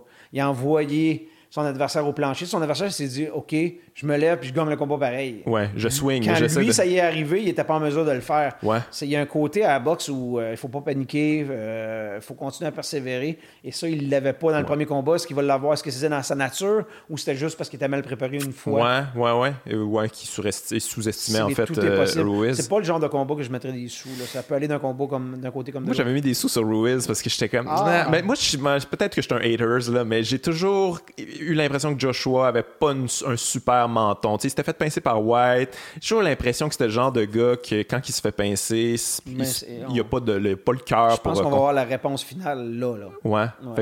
Comme moi, avant le combat, j'étais persuadé que Joshua battait Wilder. Ah ouais? Là, maintenant. Trop d'habilité, trop. Quand je le regarde de façon euh, globale, il est trop équilibré comme boxeur pour vraiment. Tu sais, l'autre, il y a beaucoup d'erreurs techniques. Là. Mais l'autre, il, y a des choses qui ne s'enseignent pas. il a perd de couilles, il cogne comme ça, pas de bon sens. Puis, il va à terre, il s'enlève, puis il retourne. Il n'est pas. Euh, alors, euh, c'est des, des, qualités qui peuvent faire déroyer un gars qui a des petits doutes dans sa tête. Ça fait-tu capoter, toi, en tant qu'entraîneur, voir un gars comme euh, Deontay Wilder? Il a commencé à quel âge? Il a commencé dans euh, mi-vingtaine, je pense. Là, je veux dire, juste avec des qualités athlétiques. Là, il, a, gagné, je pense, bronze chez les amateurs. ça faisait quelques, peut-être un an qu'il mm-hmm. boxait. Là, il se rend champion, champion du monde. comme tu as dit, il y a beaucoup d'erreurs techniques. Il swing. Quand il swing, là, il, est, il est wild, justement. En tant qu'entraîneur, tu te dis-tu comme, mon Dieu, mais ça sert encore d'entraîner du monde quand il y a quelqu'un qui, fait des affaires tout croche qui gagne? C'est un gars, de, point de vue athlétique, il aurait probablement fait n'importe quel sport, il aurait réussi. il a un physique exceptionnel, je pense qu'il a des capacités athlétiques exceptionnelles. Euh, je pense qu'il est chanceux dans le fait où l'ère où il est champion du monde, je pense qu'il y a quelques années, il n'aurait peut-être pas été capable de, je ne dis pas qu'il n'aurait pas battu certains champions du passé, mais il y a une époque où même le dixième aspirant mondial était de très grande qualité. Ouais, c'est ouais, plus le cas maintenant, surtout chez les poids lourds. Ouais. Euh, ah, mais j'ai l'impression qu'il y a quand même un petit renouveau chez les poids lourds. C'était, mais c'est pas encore. Tu sais, j'ai fait ce qu'on appelle du matchmaking longtemps où c'est moi qui organisais les combats. C'est moi qui appelais les autres boxeurs pour faire les combats. Et puis, euh, je me rappelle quand j'ai commencé ça il y a une quinzaine d'années, il y avait encore des gars dangereux sur la troisième page du Box ah qui est une espèce de bible euh, pour la boxe. Maintenant, quand tu as passé la première page, là, le, bassin de boxeurs est plus le même.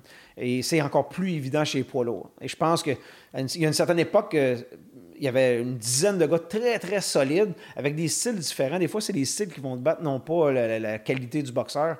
Mais euh, maintenant, on voit plus ça. Maintenant, je te dirais qu'en ce moment, il y a peut-être 5-6 gars vraiment, vraiment qui OK, sont c'est peut-être que je focus trop sur le top 5, mettons. Là, parce le que... reste, c'est correct, là, mais c'est pas rien. Mais ça fait longtemps qu'on n'a pas un beau top 5, par exemple, en, en boxe poids lourd. C'est peut-être ça l'affaire. Euh, c'est le fun, parce qu'il y a des gars qui attends un peu, c'est pas sûr. Le Wilder, Ortiz, là, ça va brasser. Euh, au moins, on a des challenges qu'on n'avait pas dans, dans l'ère des Klitschko. Ouais, c'est vrai, ils font le rematch, là, Ortiz. Euh, ouais, j'ai bien hâte de voir ça aussi.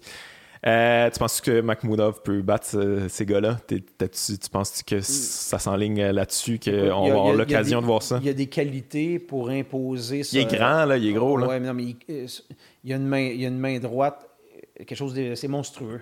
la, force qu'il génère. Euh, il est bien meilleur boxeur que les gens peuvent penser. vous allez le découvrir au fur et à mesure qu'on va avancer avec lui. Il va avoir des adversaires de plus en plus résistants. Il va faire des rondes. Il va... Mais il est capable de faire des choses de haut niveau. Moi, il n'y a aucun doute dans ma tête que ce gars-là s'en va dans, le top 5 mondial, dans l'élite mondiale. Et là, par la suite, ça va être du management. Euh, qui on va prendre, quand, puis comment. Ben, très excitant tout ça. Merci, Marc. Je ne retiens pas plus longtemps. Merci d'avoir été généreux. Écoute, retourne entraîner Arthur et ramène-nous euh, une victoire. Ça serait, ça serait bien fun. pour ça. Merci, t'es bien fin. Bye bye. Au revoir.